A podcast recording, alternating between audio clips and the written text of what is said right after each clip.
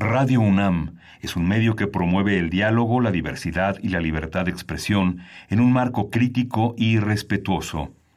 Los comentarios expresados a lo largo de su programación reflejan la opinión de quien los emite, mas no de la radiodifusora. Radio UNAM presenta Primer Movimiento. El mundo desde la universidad.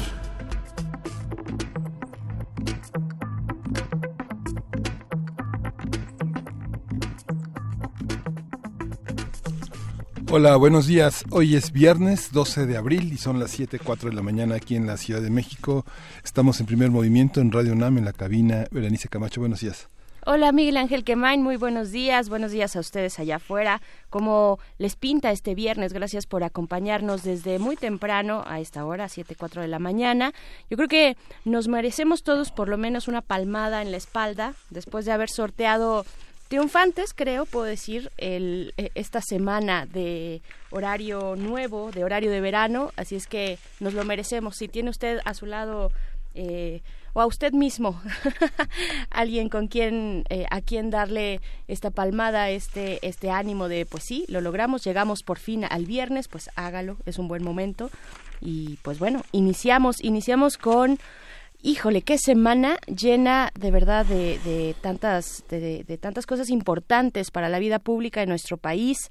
Está el tema de la reforma laboral, Miguel Ángel, que fue aprobado el día de ayer en diputados. Sí, fue muy interesante, 471 votos a favor, una, una aprobación en lo general que se va a remitir, que ya se remitió al Senado de la República, justo con esta reforma que se ha luchado desde 2000 17 para hacer la transición de las juntas de conciliación a los tribunales de conciliación, se da un enorme paso a la justicia laboral, a la libertad sindical y a la, y a la democratización de los eh, de, la vida laboral. Los tribunales permitirán que del Ejecutivo la justicia se ejerza en el Poder Judicial y bueno, la desaparición de las juntas de conciliación y arbitraje, la creación del Centro Federal de Conciliación y Registro Laboral, la democracia en la elección de dirigentes sindicales con voto directo y secreto es muy importante, ya se eh, adiós a la mano alzada, adiós a la presión de este, este tipo de, de presiones y se establecerá un Comité Nacional de Concertación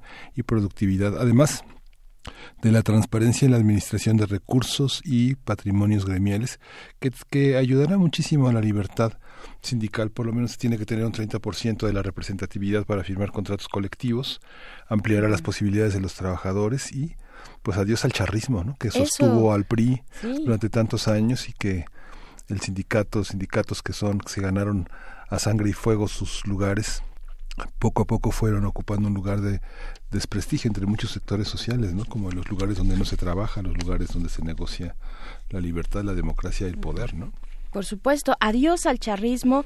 Esto pues se supone que será así gracias a la democratización sindical donde se podrán elegir a los líderes, a los líderes de estas agrupaciones laborales a través de un voto libre y secreto y pues sí, eso, eso nos preguntamos si por fin se pone este punto y aparte o tal vez punto y final esperamos al charrismo tradicional en México desafortunado. Y pues bueno sí fueron 417 votos a favor eh, una gran mayoría un gran acuerdo muy importante en la cámara eh, y pues evidentemente de una reforma que es necesaria indispensable para la viabilidad del Temec ¿no? De ahí de ahí creo que viene el gran acuerdo. Sí hay muchos hay muchos pendientes todavía. Hay este eh, el sitio que ayer ayer celebraba la secretaria del trabajo Luis Alcalde este logro en la Cámara de Diputados. Tenía muchas respuestas tiene cerca de 270 respuestas para aclarar muchos de los pendientes que están en el marco de la reforma laboral pero bueno uno de ellos es el outsourcing y y bueno, se tendrá que trabajar, pero es el primer paso, ¿no? Algunos periódicos cabeceaban, este, se hizo una reforma laboral a, a, petición de rodillas de Estados Unidos por el tema del TEMEC, pero finalmente es el TEMEC y la relación laboral lo que se había estado peleando durante muchos años para tener más justicia en ese sentido, ¿no? Por supuesto, también justo en el tema de la justicia, pues las juntas, bueno, todos los eh, conflictos laborales, patrón-trabajador, se dirimirán ahora en el poder judicial, se pasan a ese, a ese espacio de poder y de resolución. Y pues bueno, seguiremos, seguiremos pendientes de las lecturas que se le den de una vez asentado eh, todo lo que, lo que contiene esta gran reforma laboral, pues tendremos mucho de qué hablar al respecto. Y pues también, como es viernes, como es viernes, queremos invitarles a que visiten el MUAC, el Museo Universitario de Arte Contemporáneo, porque eh, da el banderazo ya a partir de mañana la exposición del artista chino Ai Weiwei, una exposición que se titula Restablecer Memorias, que da cuenta de la desaparición de los 43 estudiantes normalistas de la escuela Isidro Burgos de Ayotzinapa. Ai Weiwei es el artista chino que se hizo conocido mundialmente por romper un jarrón de la dinastía Ming como parte, nada más así, así, romper un jarrón de la dinastía Ming. Eh, si tiene la oportunidad, Ai Weiwei y pues bueno como parte de una exposición que rompe que, que, rompe con un pasado eh, pues dictatorial digámoslo así una gran, gran exposición que no se pueden perder y que estará presente en el MOAC a partir de mañana, sábado 13 de abril y hasta el 26 de octubre. Híjole, vale mucho la pena ver lo que está haciendo eh, un artista como este, Ai Weiwei, y pues bueno, ahí está la invitación, Miguel Ángel Sí, y bueno, se dieron a conocer los premios Ortega y Gasset de Periodismo 2019 que han fallado en este esta semana en Madrid. Eh, justamente es el reconocimiento cada vez más en el mundo a un periodismo comprometido, valiente de los medios independientes.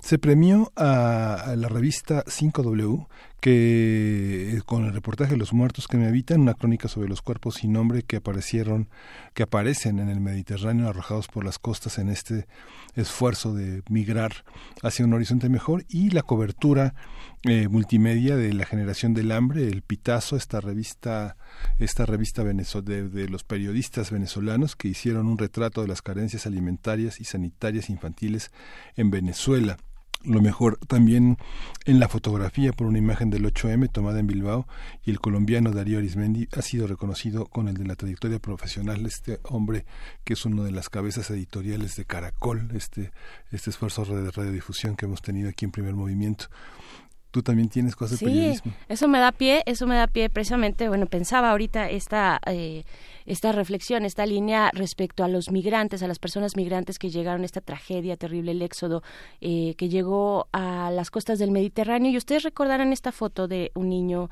sirio que fue tomado en una, eh, captado en una fotografía y que pues un niño que falleció en esta travesía por el Mediterráneo que llega a las costas de Europa y pues bueno una fotógrafa lo eh, lo capta de esta manera y pues bueno fue una decisión editorial muy importante de ese periódico. No recuerdo ahorita exactamente cuál fue el medio que sacó esta fotografía pero ustedes recordarán este niño de espaldas en la costa eh, y pues desvanecido muerto finalmente.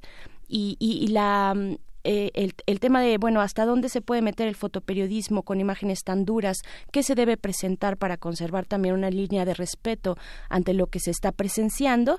Y pues bueno, eh, en otras, otras de las tomas que se hicieron a este pequeño fueron de frente o en los brazos de su padre, pero la que mm, se llegó al consenso un poco de que la que había respetado eh, la integridad de las personas y a la vez mostrado lo que estaba ocurriendo, pues es esta fotografía que lo toma de espaldas, de espaldas y, en la playa. Y pues bueno, me da pie para hablar también de que eh, ya se decidió eh, a los finalistas y al ganador del concurso WordPress Photo 2019, Niña llorando en la frontera, así se titula la mejor fotografía del año en este concurso. La hizo el estadounidense John Moore para la agencia Getty.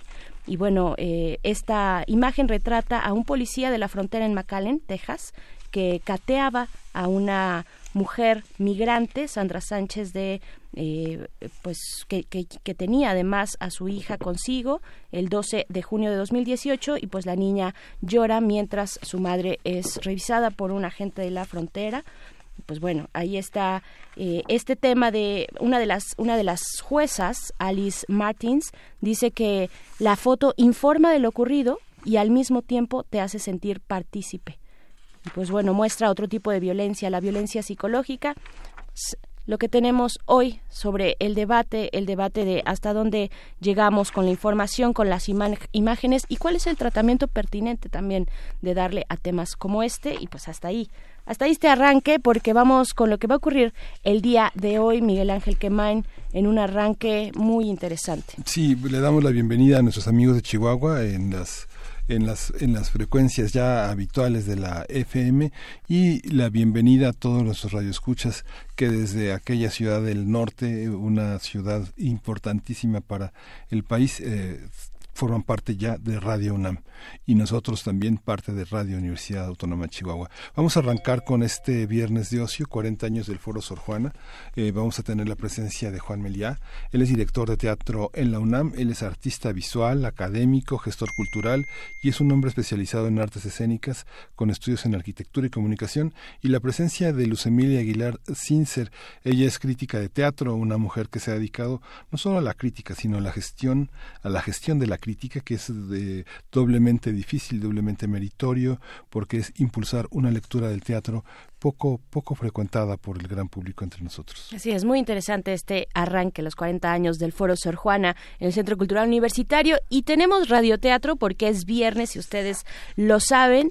Vamos a tener radioteatro y complacencias musicales también, que seguro ya se apilaron ahí en nuestro correo electrónico y en nuestras redes sociales. Después del radioteatro tendremos en nuestra nota nacional, pues el gran tema que suscitó el día de ayer eh, eh, desde la conferencia matutina del presidente Andrés Manuel López Obrador, el mando de la Guardia Nacional. Vamos a estar platicando con Edgar Cortés, defensor de derechos humanos, licenciado en Derecho y Filosofía y Ciencias Sociales, investigador del Instituto Mexicano de Derechos y Democracia. Vamos a tener en la nota internacional el retiro del asilo de Julian Assange eh, con el comentario de Leopoldo Maldonado. Él es su director regional de Artículo 19 o una oficina para México y Centroamérica. Si ayer vio las imágenes, eh, eh, verá también toda la polémica de, una gran cantidad de figuras a favor y otras en contra, pero la certeza de que la libertad de expresión pues ha sido vulnerada. ¿no? El derecho de asilo es un derecho universal. Por supuesto. Eh, Julian Assange, el fundador, el creador de esta plataforma Wikileaks, que eh, albergó muchísimos documentos, documentos eh, clasificados que hablaban sobre la guerra en Afganistán e Irak, las operaciones militares en aquel país. Y bueno, después la poesía necesaria, Miguel Ángel, creo que te toca. Sí, ¿verdad? Ah. Él hace la cara de, híjole, me toca la poesía, pues sí, sí, así es, lleva tu nombre en este viernes. Y después la mesa, la mesa de nuestro, de nuestro día de hoy, la fotografía del hoyo negro, una primicia mundial en la que colaboró la UNAM y que la Gaceta universitaria desde el día de ayer pues pone en su portada este pues esta imagen del hoyo negro que parece eh, el ojo de un gato de un gato negro no ayer vimos las imágenes en vivo pero son imágenes que se prepararon desde hace más de ocho meses para que no fallara el día de ayer. Y bueno es una es un gran espectáculo mediático este hallazgo científico por supuesto, y lo estaremos comentando con el doctor Loren Loinard, investigador del Instituto de Radioastronomía y Astrofísica de esta universidad en el campus Morelia, y también con el doctor Miguel Alcubierre, director del Instituto de Ciencias Nucleares. pues bueno, interesante todo lo que nos depara las siguientes tres horas en primer movimiento. Iniciamos con música, Miguel Ángel Quemain. ¿Qué te parece? Seguramente una complacencia musical. Vamos a ver. Sí, la tenemos por ahí, la número 7. Sí, la número 7. Ah, pues vamos, vamos a escucharla. es de, de Mogawi, es. The Sun Smells Too Loud para eh, Tecuani. Es eh, un, un, un premio esta mañana para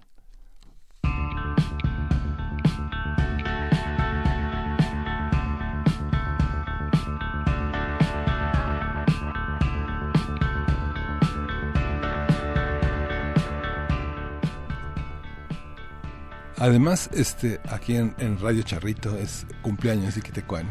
Iquitecuani, felicidades. felicidades. Además, el viernes. Afortunado.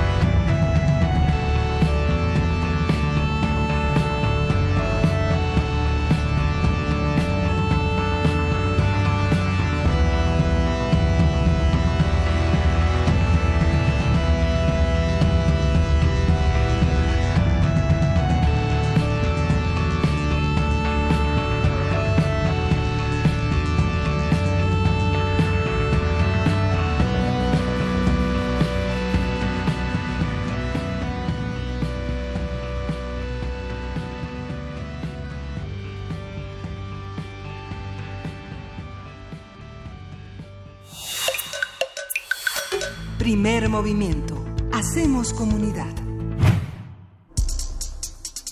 Viernes de ocio. El Teatro Juan Ruiz de Alarcón y el Foro Sor Juana Inés de la Cruz cumplen 40 años. Esos espacios abrieron sus puertas en febrero de 1979 y desde entonces han albergado obras de teatro, conferencias, obras coreográficas, creaciones escénicas para niños jóvenes, conciertos, mesas redondas y exposiciones. Ambos recintos han sido testigos del paso de actores, directores, creativos, escenógrafos, iluminadores, vestuaristas, costureros, costureras, maquillistas, músicos, así como los trabajadores técnicos de cada uno de los recintos. De acuerdo con datos de la Coordinación de Difusión Cultural de la UNAM, en cuatro décadas de existencia han sido programadas 400 obras y espectáculos artísticos de diferentes géneros dramáticos de autores nacionales e internacionales. Para conmemorar los 40 años del Teatro Juan Ruiz de Alarcón y el Foro Sor Juana Inés de la Cruz, la Coordinación de Difusión Cultural de esta universidad, a través de su dirección de teatro, ha organizado una serie de proyectos, de verdad no se los pueden perder, muchas actividades que se llevarán a cabo a lo largo de este año, con la participación de directores, dramaturgos y creativos que participaron en las puestas en escena que se han presentado en estos espacios. Las actividades incluyen una exposición conmemorativa con la curaduría de Irina González y con la asesoría de Luz Emilia Aguilar Cincer y Luis Mario Moncada, Luis de Tavira y Alejandro Luna. Conversaremos sobre la historia de estos, de estos recintos, su vocación original y evolución, así como lo que ha significado para el teatro universitario. Nos acompañan en la línea telefónica Juan, Juan Meliá, quien es director de teatro de la UNAM, eh, artista visual académico y gestor cultural especializado en artes escénicas, con estudios en arquitectura y comunicación. Bienvenido, Juan Meliá. Gracias por estar en primer movimiento para hablar de este tema que de verdad nos eh, se nos antoja para deleitarnos. Muchas gracias, Juan. Muy buenos días, Berenice. Muy buenos días, Miguel Ángel. Gracias, Juan. Gracias, Juan. Y también se encuentra la línea Luz Emilia Aguilar sin ser crítica de teatro. Y bueno, ya tú dabas al inicio una introducción muy eh, certera sobre su trabajo. Luz Emilia, muchas gracias. Buenos días. Gracias por estar aquí. Buenos días. Saludo a Juan, saludo a los conductores del programa, eh, saludo al auditorio y festejo también estos 40 años de pues de, de estos eh, estupendos espacios y estas estupendas iniciativas para para que exista el teatro en México y la renovación de la mirada al teatro. Sí. Por supuesto. Hace 40 años estos escenarios eh, tenían unos cuantos visitantes invitando a los actores, a sus familiares para que los vieran, para que vieran que formaban parte. Hoy es de los espacios más calientes de la de la de la escena nacional. Son teatros muy visitados con muchísima gente y hay una gran expectativa, largas filas que ve uno los fines de semana para ver teatro cuatro décadas después. Qué, qué logro tan importante, Juan. Así es, yo creo que eh, hay que sumar eh, lo que representa el Centro Cultural Universitario en conjunto. Eh, creo que es un logro eh, de vida cultural. cuando se pensó hace tantos años, yo creo que no se no se imaginaba que todo lo que sucede cada fin de semana en dicho espacio, el poder caminar desde el espacio escultórico, el pasar este fin de semana uno puede apreciar una exposición tan importante como la de Huehue en el MUAC, ir a un concierto en la sala en Zabalcoyot y por supuesto lo, lo que ahora festejamos que son los teatros eh, de la UNAM, este par de espacios que Alejandro Luna nos contaba en la mesa redonda de hace un par de días eh, que eh, la discusión que tuvieron para decidir hacia dónde tenían que construirlos, cómo construirlos, y hablaban de un teatro frontal se acabó convirtiendo en el Juan Ruiz del Arcón, que es absolutamente frontal en, en la relación público-escenario, espectador-escenario, y eh, lo que más me pareció divertido a mí es la reflexión que hacían para el Sor Juana, que acabó llamándose Foro Experimental Sor Juan Inés de la Cruz,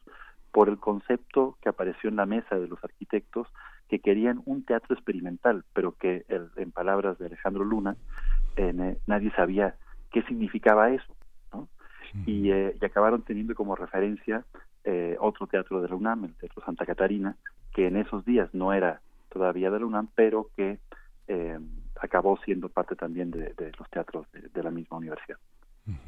Claro, Luz Emilia, ¿cómo describirías el origen desde tu vocación como crítica, como seguidora, paso a paso de, eh, de los trazos que han marcado estos 40 años eh, en estos recintos? Pues lo hablábamos en la mesa que tuvimos eh, hace antier.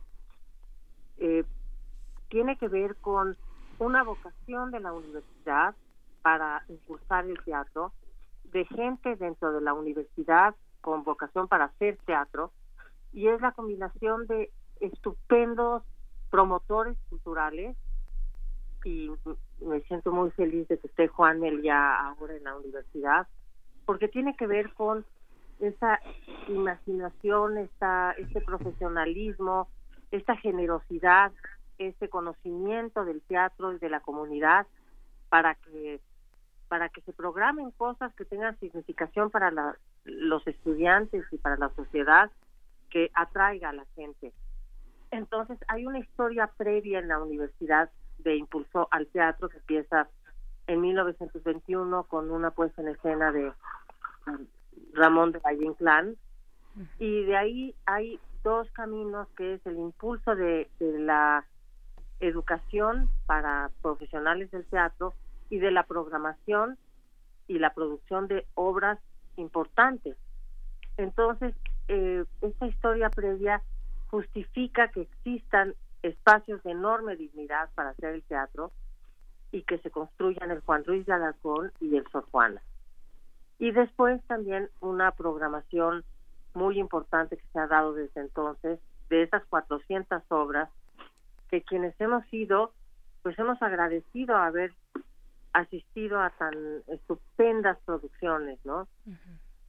Y ahí, pues, si van y ven toda esta programación en la exposición que hizo Irina González, pues está pues ahí puesto y expuesto todo este, este despliegue de calidad, de inteligencia, de generación de conocimiento, de directores distintos de Teatro UNAM que han programado, que han impulsado, que han producido y que han aprovechado el conocimiento que hay en la gente que sale de la Facultad de Filosofía y Letras, de la carrera de teatro y del CUT también, ¿no?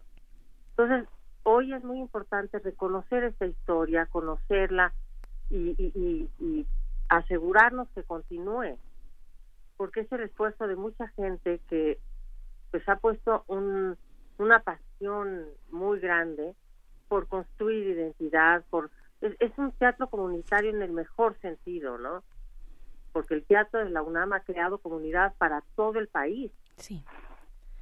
Hay una, hay una, hay un aspecto que si uno, si uno revisa como el teatro universitario de todo el mundo, hay una, hay una enorme posibilidad de convertir en simbólicos todos estos escenarios que van dejando una una lección de cómo se hace el teatro. Uno lo ve en España, lo ve en Francia, lo ve en Chile, lo ve en Argentina, este, los grandes escenarios universitarios que no se usan para este, otras cosas que no sea para el teatro universitario. ¿no? También uno lo ve en el teatro independiente, el círculo teatral que desgraciadamente se cayó, que era una casa emblemática, este, eh, toda, el milagro, carretera 45, todo va eh, en el marco de una tradición de hacer los foros de una enorme estabilidad. De los foros de los que hablo han sido formados por universitarios, unos de la Veracruzana, otros de la UNAM, otros de la UAM. Pero ¿cómo se, cómo se, se le da, eh, cómo se mantiene esa pureza del recinto? No sé, Bertolt Brecht sentado en el Berliner eh, eh, Berman, en el Stari, toda esta tradición de que los teatros se usan para el teatro nada más, ¿no?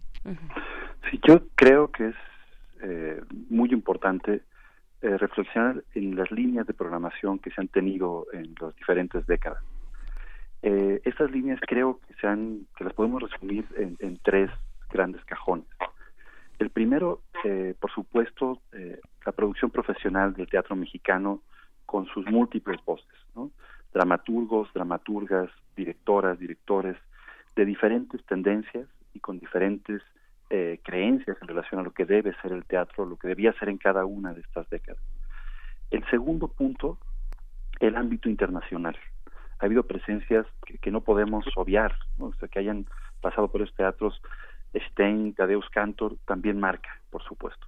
Y lo tercero, que creo que es la gran marca de los teatros de la universidad, esta eh, plataforma de crecimiento eh, absolutamente real y que debe seguir siendo así todos los días, como plataforma de crecimiento de los estudiantes universitarios que emanan las carreras que muy bien manifestaba Luz Emilia, a quien verdaderamente respetamos y queremos y, y debemos mucho del, sostenimiento de la historia y de la crítica del teatro en nuestro país, no solamente Teatro UNAM, en el que ha posibilitado carreras completas eh, en todos los teatros. Ustedes revisan en la exposición la evolución de ciertas personas, actrices que han estado en varias décadas, dramaturgos, ¿no?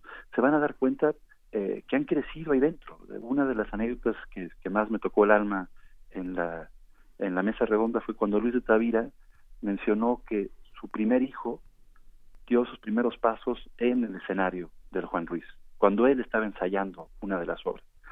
Yo creo que eso está grabado eh, claramente en, en, las obras y, y, en, y, en, la sangre y en la respiración de todos aquellos que han pasado por estos teatros y se ve claramente que no son teatros que tengan un día ni dos, ¿no?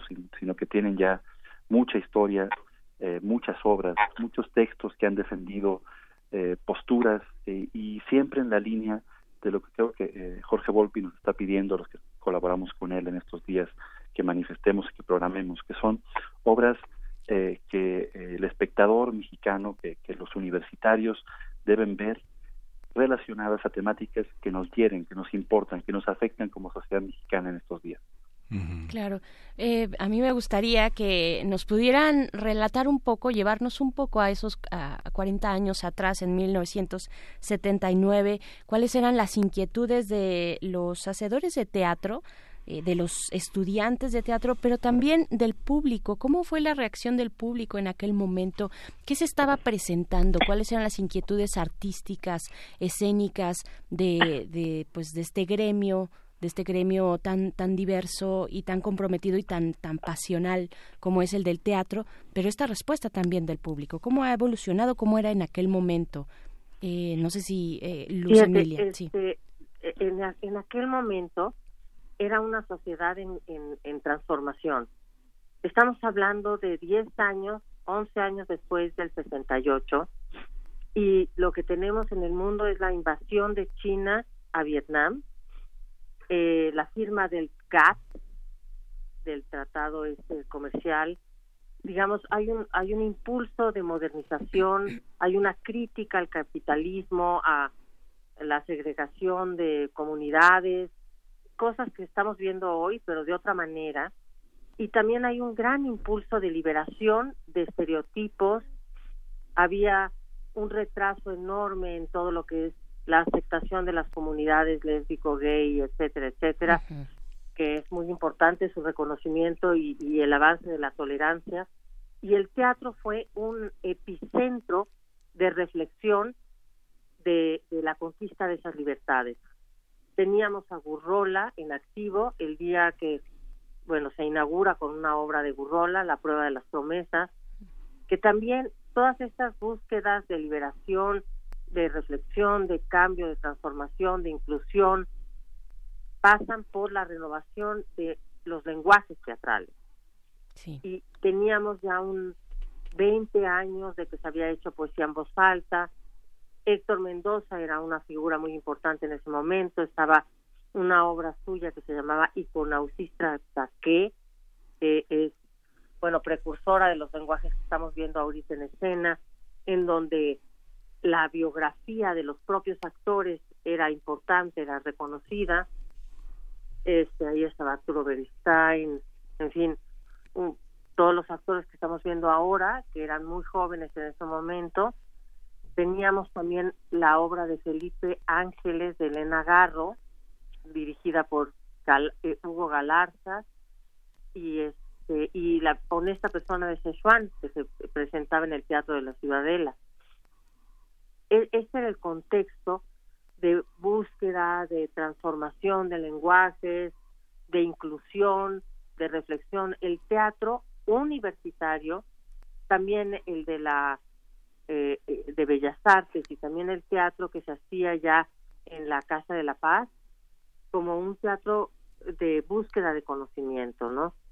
Y impulsado por buenos funcionarios públicos que conocían la importancia del teatro como un pivote de reconocimiento comunitario y de transformación de nuestras identidades. Entonces, bueno, ya había toda una tradición teatral que venía detrás.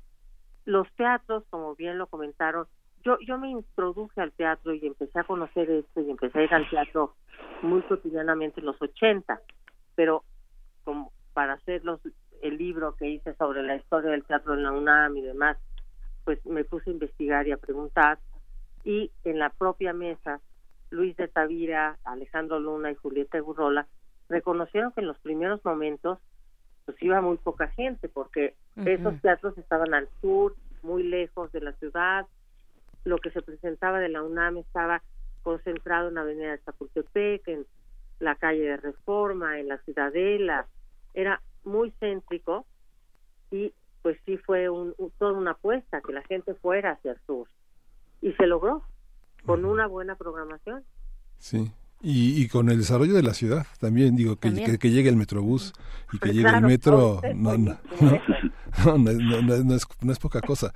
Yo creo que también la seguridad ha aumentado en Ciudad Universitaria, este, la presencia de vigilancia en, la, en el perímetro de Ciudad Universitaria le da, le da mucha confianza a la gente para poder ir este, para poder ir a pie, ¿no? Con sus cosas, este, que, que no corre resaltar el tema de la autonomía.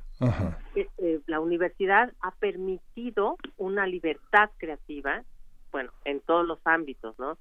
En la cátedra y demás. Y tenemos que defenderlo hasta con las uñas. O sea, si es necesario salir a la calle para defender la autonomía, hay que salir a la calle. Claro.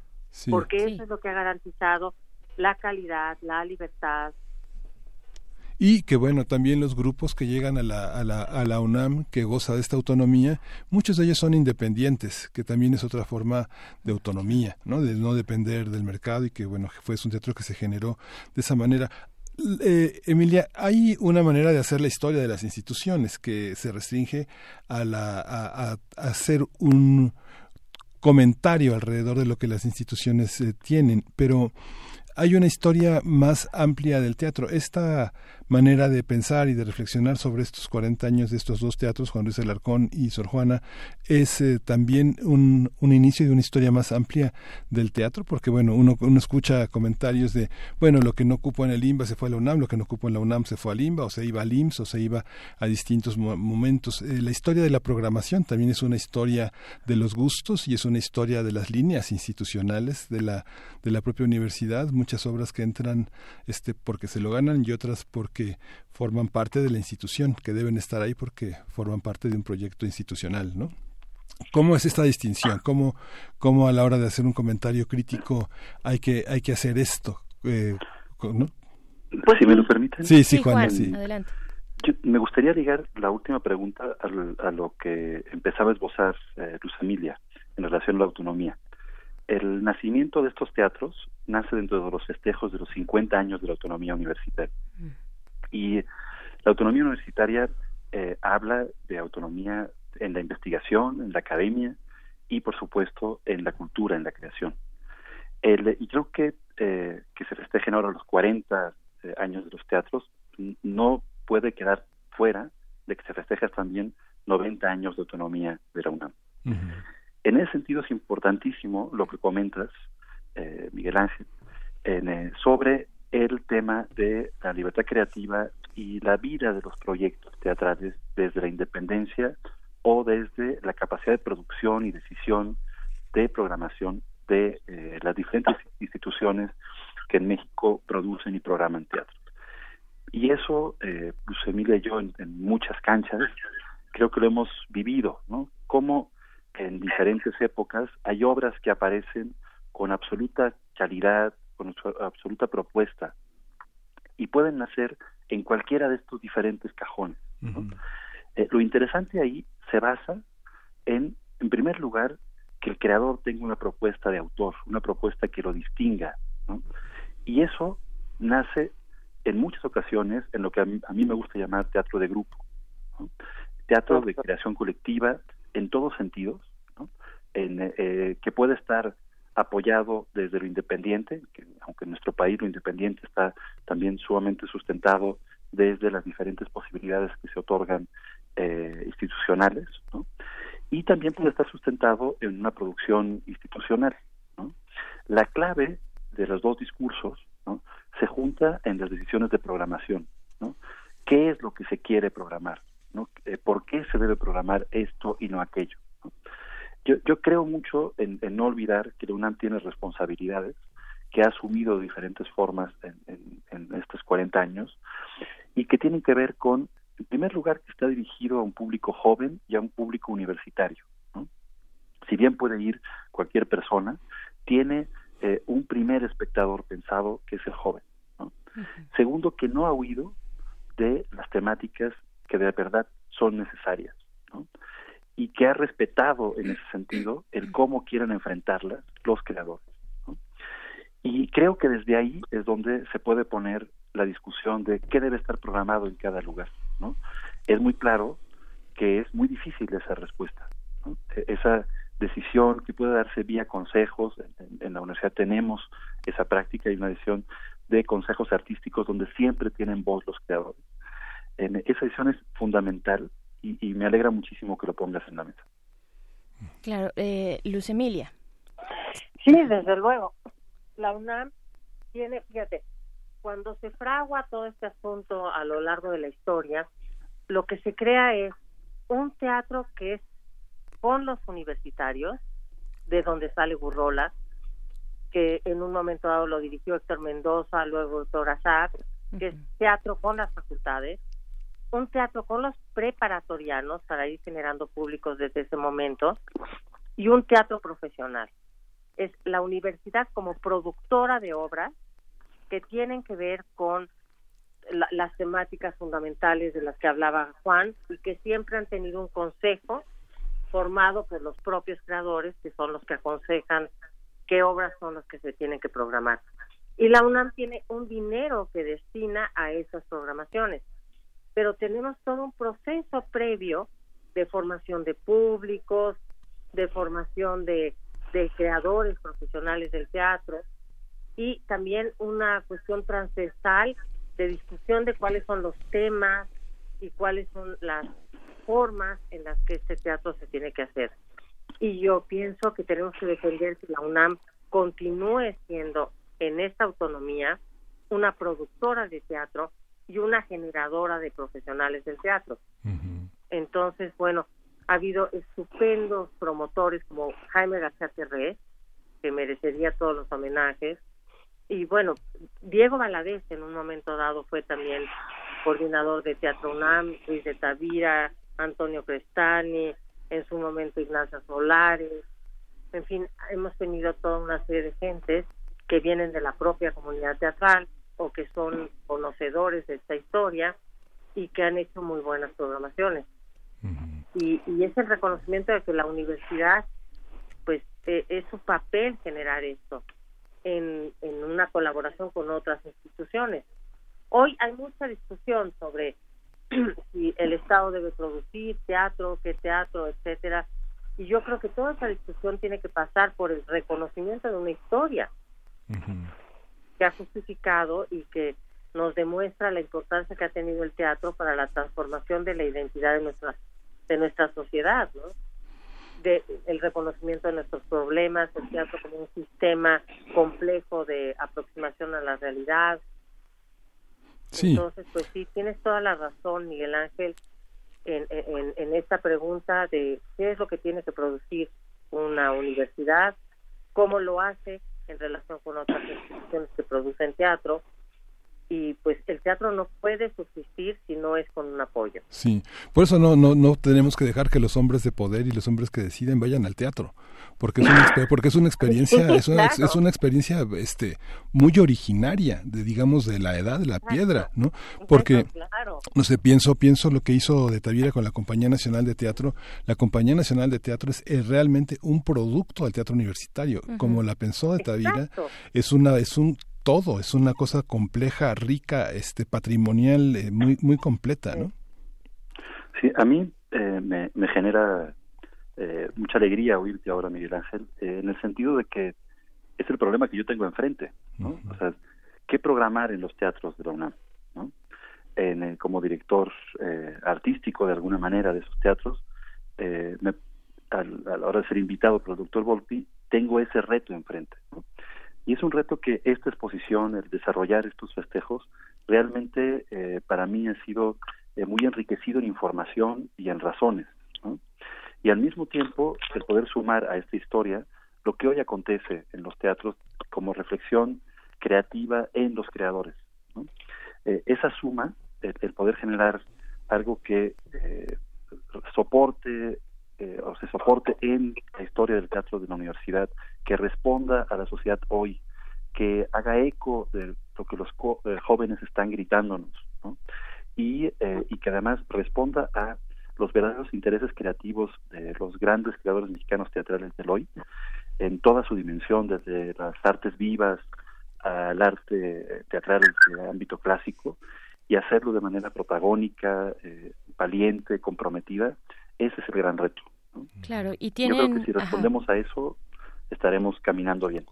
Y tienen a un lado al, al CUT, donde se encuentran todos estos jóvenes que gritan de esa manera y les dicen por aquí vamos, esto sentimos, esto queremos, ¿no? Y es una gran fortuna que estén ahí tan cerquita. Eh, Juan Meliá, Luz Emilia Aguilar Sincer, también el teatro está hecho de anécdotas, es un teatro humano y además es un teatro que resuelve para, eh, o sea, el teatro resuelve cosas todo el tiempo, es algo que no vemos los, los espectadores, los que presenciamos el producto final, pero todo, todo durante todo el montaje es resolver y resolver.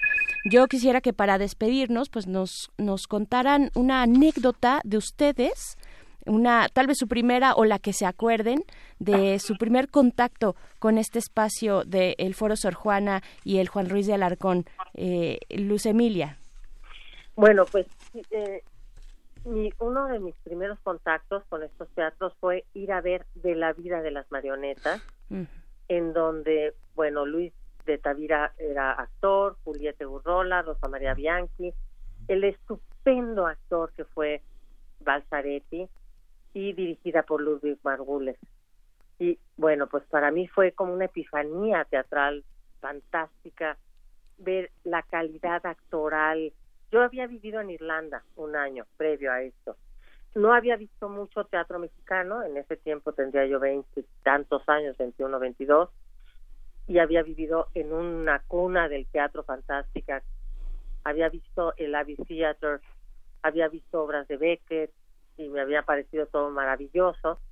Y ahí descubrí que México tenía un teatro del más alto nivel.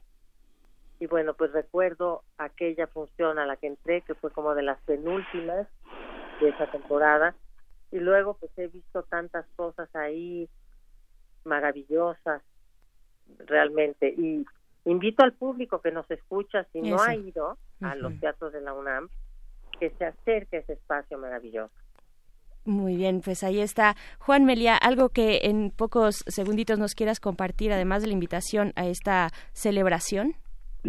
Solo en la misma línea de lo que comentaba eh, Luz Emilia, eh, un recuerdo que a mí se me ha quedado grabado, pero es muy, muy reciente, es del pasado, una de las mesas redondas que hicimos en el pasado Día Mundial del Teatro. En ellas, eh, la temática abierta era cómo incluir a la realidad eh, en el teatro de nuestros días. Y una de las ponentes fue Valentina Mancini, una joven estudiante del CUT que está como actriz dentro de la obra Straight, con dirección de Mariana Gándara, y que habla sobre eh, las mujeres eh, asesinadas, coartadas de, su libertad de expresión sexual en, en Sudáfrica. Y Valentina, que hace uno de esos de esas figuras femeninas en la obra decía, no sé si tengo el derecho de representarlas.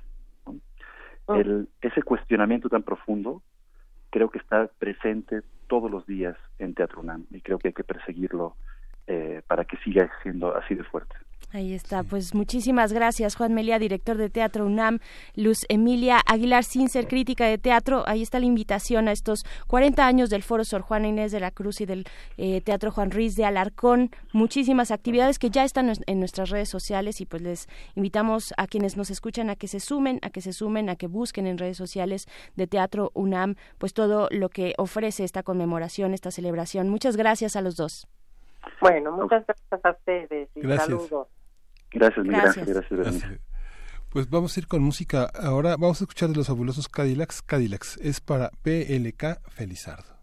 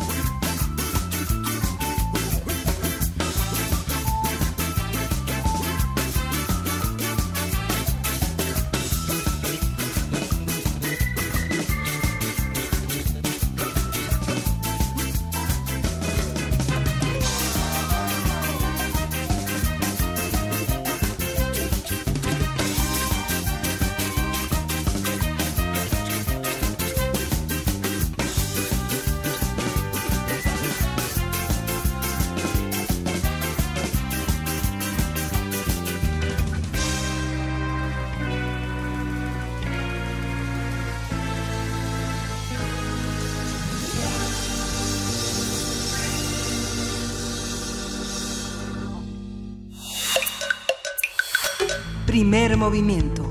Hacemos comunidad. Para teatros, los radioteatros de primer movimiento.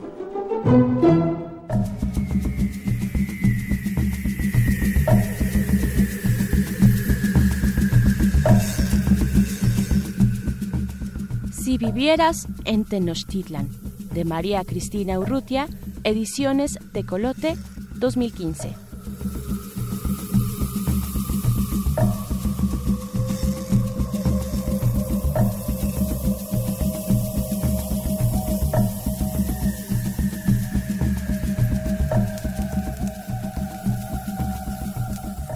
Imagina que vives en Tenochtitlan, capital de los aztecas, hace más de 500 años. Muy temprano por la mañana te levantas con el sonido del tambor, desayunas atole y tortillas con tu familia. Como tú solo tienes 5 años, aún no vas a la escuela y debes ayudar a papá en su trabajo. Te preparas lavándote los dientes con sal y chile Ya estás listo para acompañarlo en el lago. Él se gana la vida como pescador.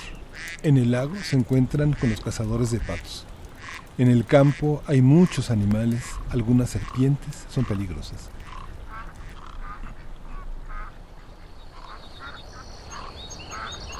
Cuidado con los cien pies y con las hormigas.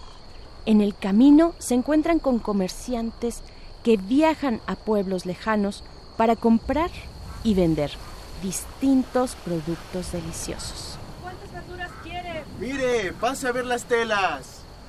Hoy, por ser fiesta, habrá juego de pelota y en las calles jugarán batalla. Los músicos tocarán y bailarán toda la noche. Saldrán los nobles elegantemente vestidos, fumando tabaco y oliendo flores. Los artesanos de plumas cerrarán sus talleres para participar en la fiesta. También los artesanos de plata asistirán gustosos.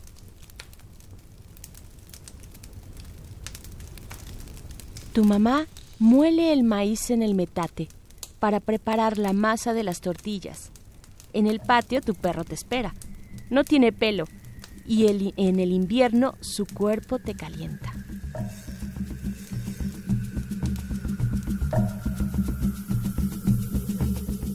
Vuelves a oír el sonido del tambor. Es hora de dormir, pero antes te asomas para ver el cielo Dice la leyenda que los dioses se burlaron de la luna y le aventaron un conejo que quedó marcado en su cara. buscas ac conejo mientras anochece en Tenochtitlan.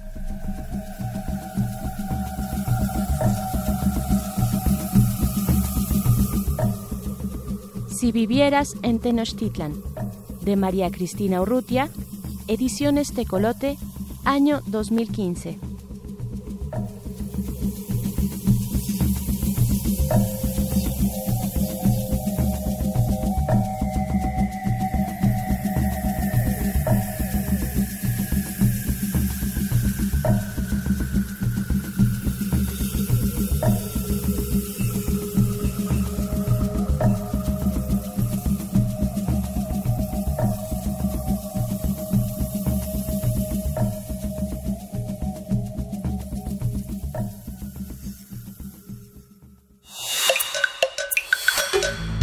Movimiento. Hacemos comunidad.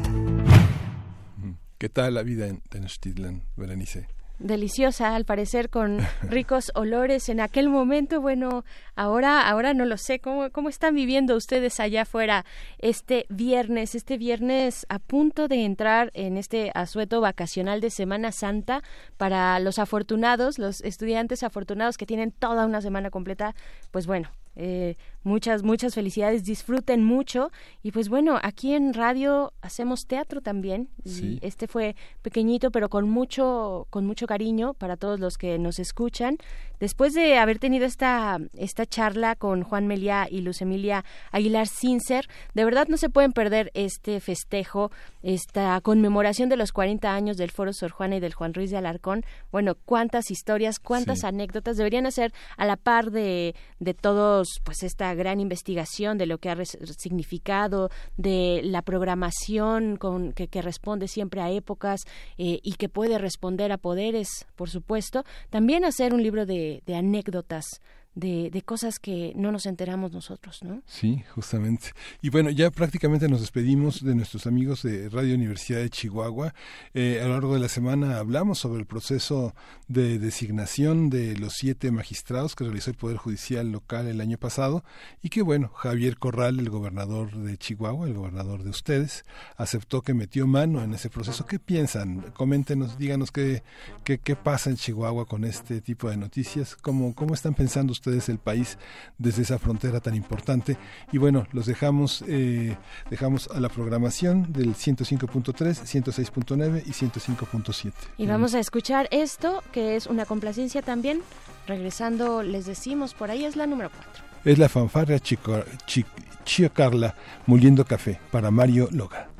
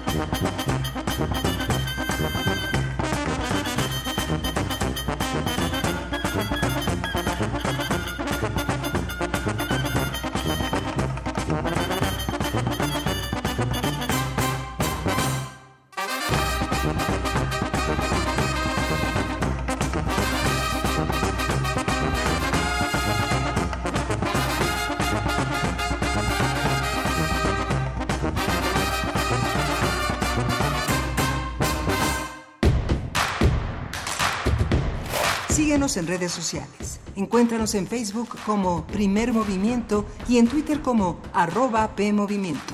Hagamos comunidad.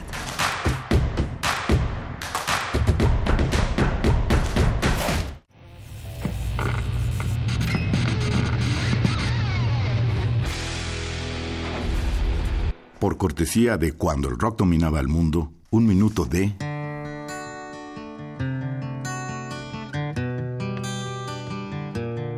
Dangers After, Hard Monkeys, 1971.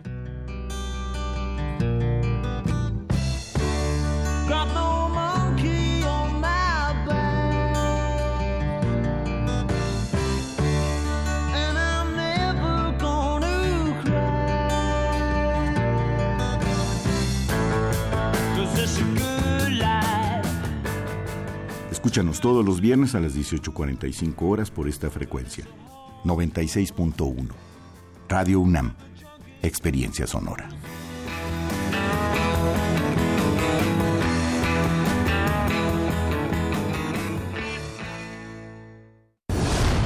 Habla Claudia Ruiz Macier, presidenta nacional del PRI. Si la solución da más problemas, entonces no es solución. Calcular el gasto de gobierno no se puede tomar a la ligera. Parece fácil. Bajar el presupuesto para las mujeres, para el campo, para la cultura, nos puede costar más de lo que supuestamente ahorramos. México necesita visión y compromiso. PRI, nuestro propósito es que le vaya bien a México. Disfruta esta temporada de calor, pero cuídate. Toma agua aunque no tengas sed. Come alimentos frescos y procura estar a la sombra. Protégete con ropa holgada de manga larga, bloqueador solar y sombrero o gorra. Si te sientes mareado o confundido, con dolor de cabeza o la piel muy reseca o caliente, ve al médico. Puede ser un golpe de calor. El calor es vida, siempre con precaución. Sistema Nacional de Protección Civil.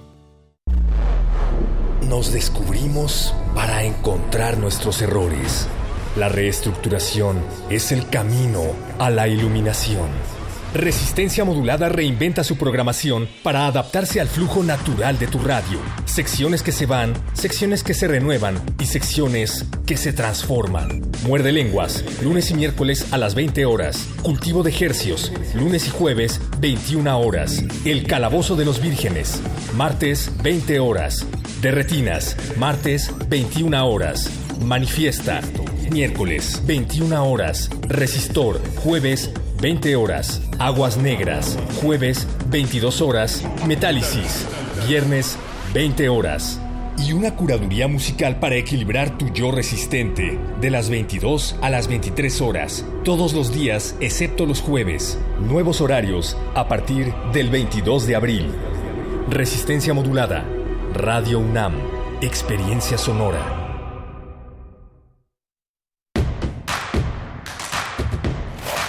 Escucharte. Llámanos al 55 36 43 39 y al 55 36 89 89. Primer movimiento. Hacemos comunidad. Estamos de vuelta aquí en Primer Movimiento en nuestra segunda hora. Son las 8 de la mañana con 4 minutos. Les damos la bienvenida hasta Morelia, quienes nos escuchan, nos sintonizan a través de la radio Nicolaita, el 104.3, estarán, estaremos con ustedes desde las 8 de la mañana y hasta las 9, es decir, toda la siguiente hora. Ojalá en algún momento sea un poquito más. De verdad nos encanta hacer comunidad universitaria también a través de las frecuencias con la Universidad Michoacana de San Nicolás de Hidalgo, ahí en Morelia. Bienvenidos, bienvenidas. Miguel Ángel Quemain, seguimos aquí. Seguimos aquí con una segunda hora en primer movimiento muy interesante. Vamos a tener la presencia de la discusión sobre el mando de la Guardia Nacional, que es un mando amplio, con mucha, con una gran cantidad de presencias eh, eh, en, el mando. Eh, Edgar Cortés, quien es defensor de derechos humanos, licenciado en Derecho, Filosofía y Ciencias Sociales, investigador del Instituto Mexicano de Derechos y Democracia, estará con nosotros en unos momentos para discutir este tema. Y vamos a tener el retiro del asilo de Julian Assange Por el comentario de Leopoldo Maldonado, quien es su director regional de Artículo 19 en la Oficina para México y Centroamérica. Eh, Berenice. Así es, quédense, quédense aquí. Todavía nos falta viernes que recorrer en primer movimiento y de verdad nos da mucho gusto porque es un viernes de sus complacencias y les invitamos también a que nos escriban a través de nuestras redes sociales arroba PMovimiento en Twitter y en Facebook Primer Movimiento y pues no sé, tal vez que nos que nos comenten alguna anécdota que recuerden, algo que se pueda compartir y que a todos nos dé mucho gusto para recordar eh, pues estos 40 años y conmemorar estos 40 años del foro Sor Juana Inés de la Cruz y del Teatro Juan Ruiz de Alarcón. Eh, pues a ver, una, una anécdota, alguna obra de teatro que hayan ido a ver ahí, eh, pues algo curioso, la primera, la primera vez que eh, asistieron a este centro cultural universitario, tal vez, cómo se enteraron, quién los invitó, con quién fueron a ver esa puesta en escena, pues arroba P Movimiento en Twitter, Facebook Primer Movimiento y pues nos vamos a ir ahora sí a lo que viene, que es nuestra nota nacional, la Guardia Nacional y su mando militar. Primer movimiento. Hacemos comunidad. Nota Nacional. Durante la conferencia matutina de este jueves, el presidente Andrés Manuel López Obrador fue presentado el grupo de militares y de la Policía Federal que conformarán la coordinación operativa y la comandancia de la Guardia Nacional. El general Luis Rodríguez Bucio será el comandante de la Guardia Nacional, mientras que en la coordinación estarán el general Chicotencatl de Azologua Núñez Márquez, de la Sedena, el contraalmirante Gabriel García Chávez, de la Secretaría de Marina, y Patricia Rosalinda Trujillo Mariel, de la Policía Federal, la integrante de los muchos doctorados. Sí. Alfonso Durazo, secretario de Seguridad y Participación Ciudadana, informó que el paquete de leyes secundarias para el funcionamiento de la Guardia Nacional fue ya enviado al Senado. Por su parte, Luis Crescencio Sandoval, secretario de la Defensa, dijo que el personal que eh, integrará la Guardia está recibiendo una mayor capacitación. ¿En qué? En derechos humanos y en temas policiales, con el apoyo de la Universidad Policial de Nuevo León y la Comisión Nacional de Derechos Humanos. A partir del anuncio del titular de la Guardia Nacional, vamos a hablar sobre la evolución de esta figura, la discusión en torno y la reciente visita de la comisionada de la ONU para los Derechos Humanos, Michelle Bachelet, y está con nosotros Edgar Cortés. Él es defensor de derechos humanos, licenciado en Derecho, Filosofía y Ciencias Sociales y es investigador del Instituto Mexicano de Derechos y Democracia, Asociación Civil. Bienvenido, Edgar, muchas gracias por estar con nosotros. Buenos días, Miguel Ángel. Buenos días, Berenice, y también a quienes nos escuchan. ¿Cómo entender esta, esta eh, insistencia del presidente de eh, que no es un militar en funciones, que es un militar en, en retiro, en retirada, y que la Guardia Nacional tendrá, pues como quiera que sea, un mando militar, porque en- retirándose o siendo un militar en retiro, pues no se, no se quita la formación, ¿no? No se quita la disciplina ni el carácter de un hombre que tiene una trayectoria como la que tiene el general Luis Rodríguez. Así es, quienes son o han sido militares, eh, una característica que señalan es que un militar siempre lo va a hacer. Entonces, creo que la discusión sobre el tema del retiro, bueno, es un proceso que todavía no concluye, pero en el fondo lo que vamos a tener es un dirigente, un, eh, un responsable de la Guardia Nacional Militar, que luego, ya en la coordinación interinstitucional, va a coordinarse con otro representante de Sedena, con otro de Marina, de tal forma que habrá tres eh, miembros de las Fuerzas Armadas que son los que van a dirigir y van a moldear eh, lo que va a ser la Guardia Nacional.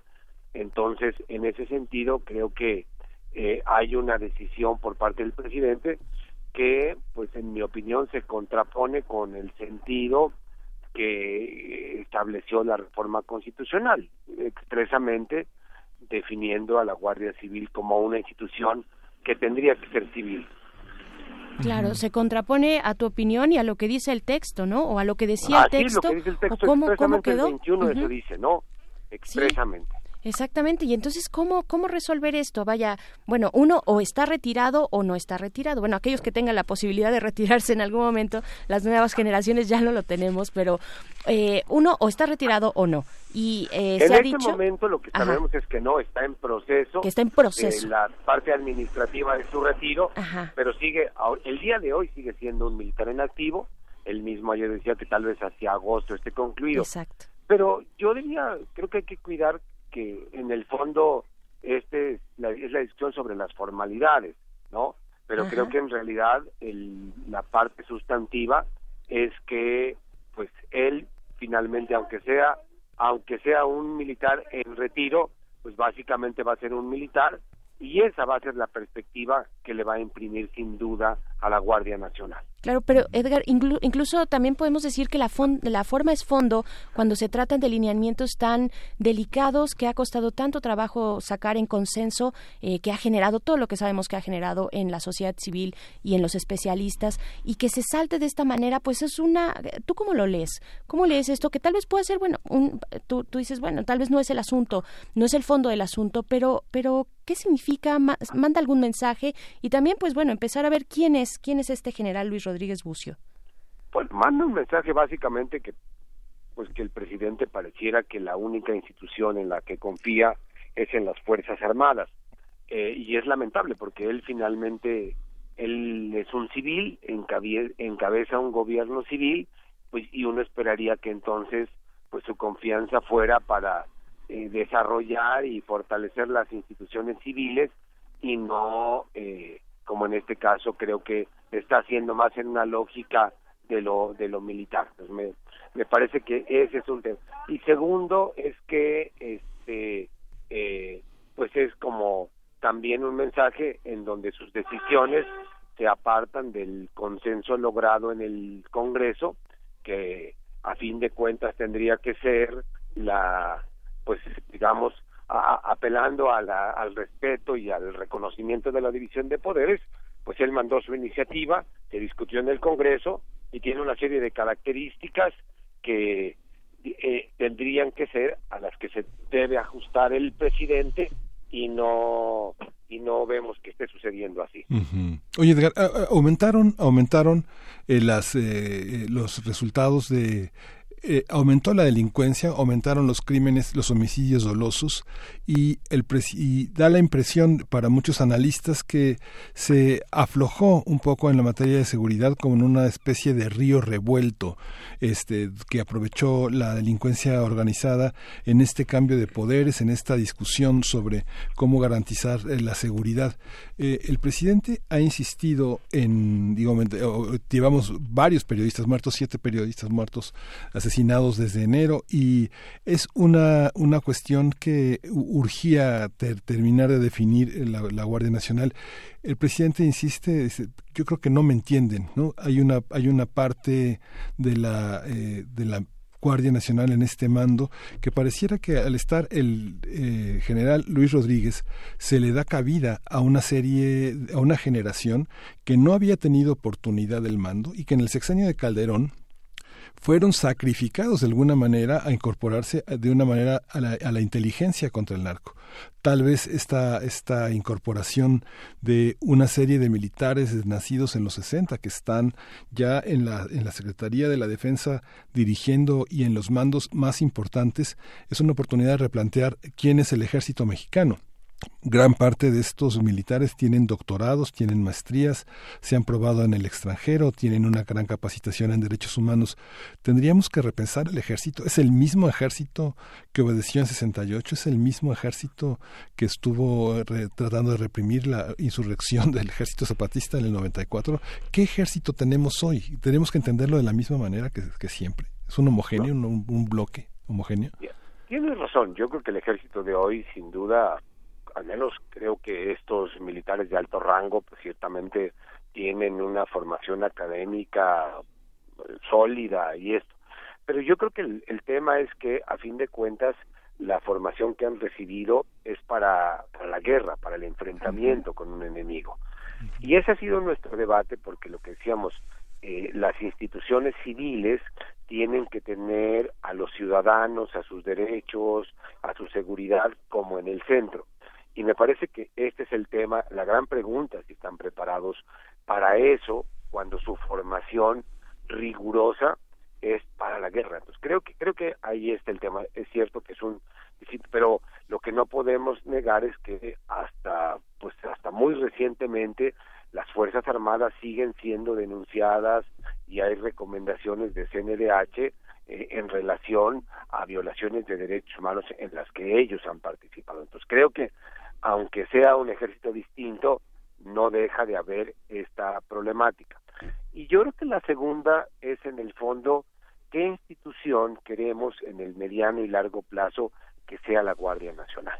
Porque además no olvidemos, en la reforma quedó establecido que las Fuerzas Armadas participan durante cinco años en la construcción de esta institución, pero que después de eso tienen que salir y que al final lo que tendría que quedarle al país es una Guardia Nacional netamente civil con capacidad de despliegue en el país pero al mismo tiempo tiene que haber un proceso de profesionalización de las policías de los estados. Entonces creo que eh, la pregunta tiene que ver con el ejército, pero tiene que ver con la estrategia general de eh, el, gobierno.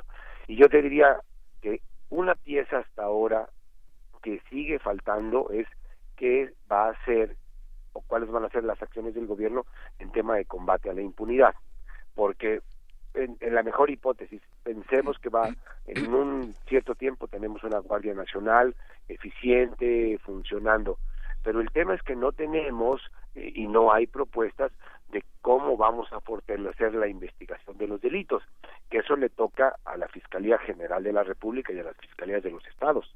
Entonces, pues me parece que hay una estrategia donde pareciera que todo se apuesta a la Guardia Nacional y difícilmente una institución, por mejor que sea, va a poder resolver un problema enormemente complejo como es la violencia, la inseguridad y la impunidad en el país.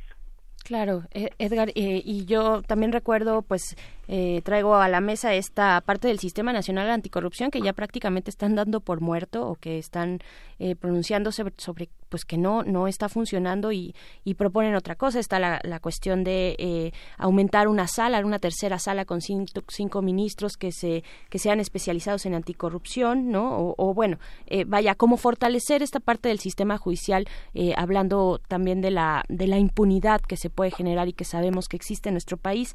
Eh, ¿Qué decir de las de las leyes, de las leyes que acompañan y acotan ya a, la a, esta creación de la Guardia Nacional, particularmente sobre algo que es fundamental, que es el uso, el uso de la fuerza letal, porque de eso estamos hablando, ¿no? ¿Cuáles, ¿cuáles son ah, esas leyes, esos acotamientos? Bueno, ayer ya se presentó el paquete de leyes. Uno es la ley orgánica de la Guardia Nacional, que habrá que revisarla con mucho detalle para ver qué se está proponiendo en términos de cómo organizar, qué facultades van a tener ya de manera precisa quienes forman la Guardia Nacional, el otro es el uso de la fuerza eh, y el Registro Nacional de Detenciones, donde estas tres leyes. Creo que el, de, el del uso de la fuerza eh, va a ser también muy importante porque van a ser la regulación de en qué circunstancias y con qué, digamos, parámetros se va a poder hacer uso de la fuerza. Creo que aquí es importante que eh, la Guardia Nacional, como cualquier policía, tiene la posibilidad de usar la fuerza. El tema es la correct, el correcto uso en función del el propósito que persigues para evitar abusos. Entonces creo que ahí hay todo un tema, ahora va a ser una discusión importante para que tengamos. Y es una vieja, es un viejo pendiente. Recordemos que desde que la Suprema Corte hizo aquella investigación sobre el caso de Atenco en 2006, una de sus recomendaciones fue que se hiciera una ley sobre uso de la fuerza y más de 10 años han pasado y apenas se va a discutir finalmente este gran pendiente. Ojalá que se haga después de tanto tiempo una buena ley y que no otra vez quede con huecos o deficiencias. Por supuesto. Eh, eh, sabemos, y bueno, se ha recordado en estos días, que la Policía Federal, la Policía Federal, pues de las últimas décadas, 15 años, un poquito más tal vez, eh, pues abrevó, abrevó de sus, en sus filas de, militares, ¿no? De, del ejército, de la marina, y, eso lo ponen como ejemplo. Pues si ya teníamos la policía militar, ahora que hablas de, las policías y del caso de Atenco, donde fue policía del Estado de México y policía federal también, las que pues son señaladas, eh, pues ¿Qué decir? ¿Esto justifica un mando militar en proceso de retiro? Estos cuadros que, eh, pues queremos saber también quiénes son, ¿no? Este, porque se han dado muy buenos comentarios respecto a su trayectoria, pero finalmente, como, como tú también lo dijiste, pues siguen siendo militares de ayer o de hoy, eh, pero eh, cruza esta parte letal en su formación, ¿no? Cierto, yo, creo que convendría porque ayer el secretario de Seguridad, Alfonso Durazo, decía que ya veníamos de una experiencia cuando se formó la Policía Federal en 1998-99 con participación de militares en aquel entonces. Y él decía, y nadie dijo nada, es miente. O sea, yo ya estaba en el movimiento de derechos humanos y en ese tiempo criticamos seriamente que la Policía federal preventiva, como se llamó originalmente, se empezara con militares. Hubo un proceso luego de, que salieron los militares y se volvió civil, pero, pero hubo un cuestionamiento, ¿no? Ahora, yo creo que el gran tema es que, como en el caso de la Policía Federal o ahora en la Guardia, creo que el tema tiene también que ver eh, con mecanismos de vigilancia y control dentro de la institución que sean eficaces, ¿no? de el respeto a los derechos humanos, de eh, evitar la corrupción, etcétera, pero también externos. O sea, creo que la ciudadanía, las organizaciones, vamos a tener ahora la responsabilidad de vigilar eh, el desempeño y durante el despliegue de la Guardia Nacional y creo que vamos a tener que seguir denunciando los posibles excesos. Creo que en eso no ayuda.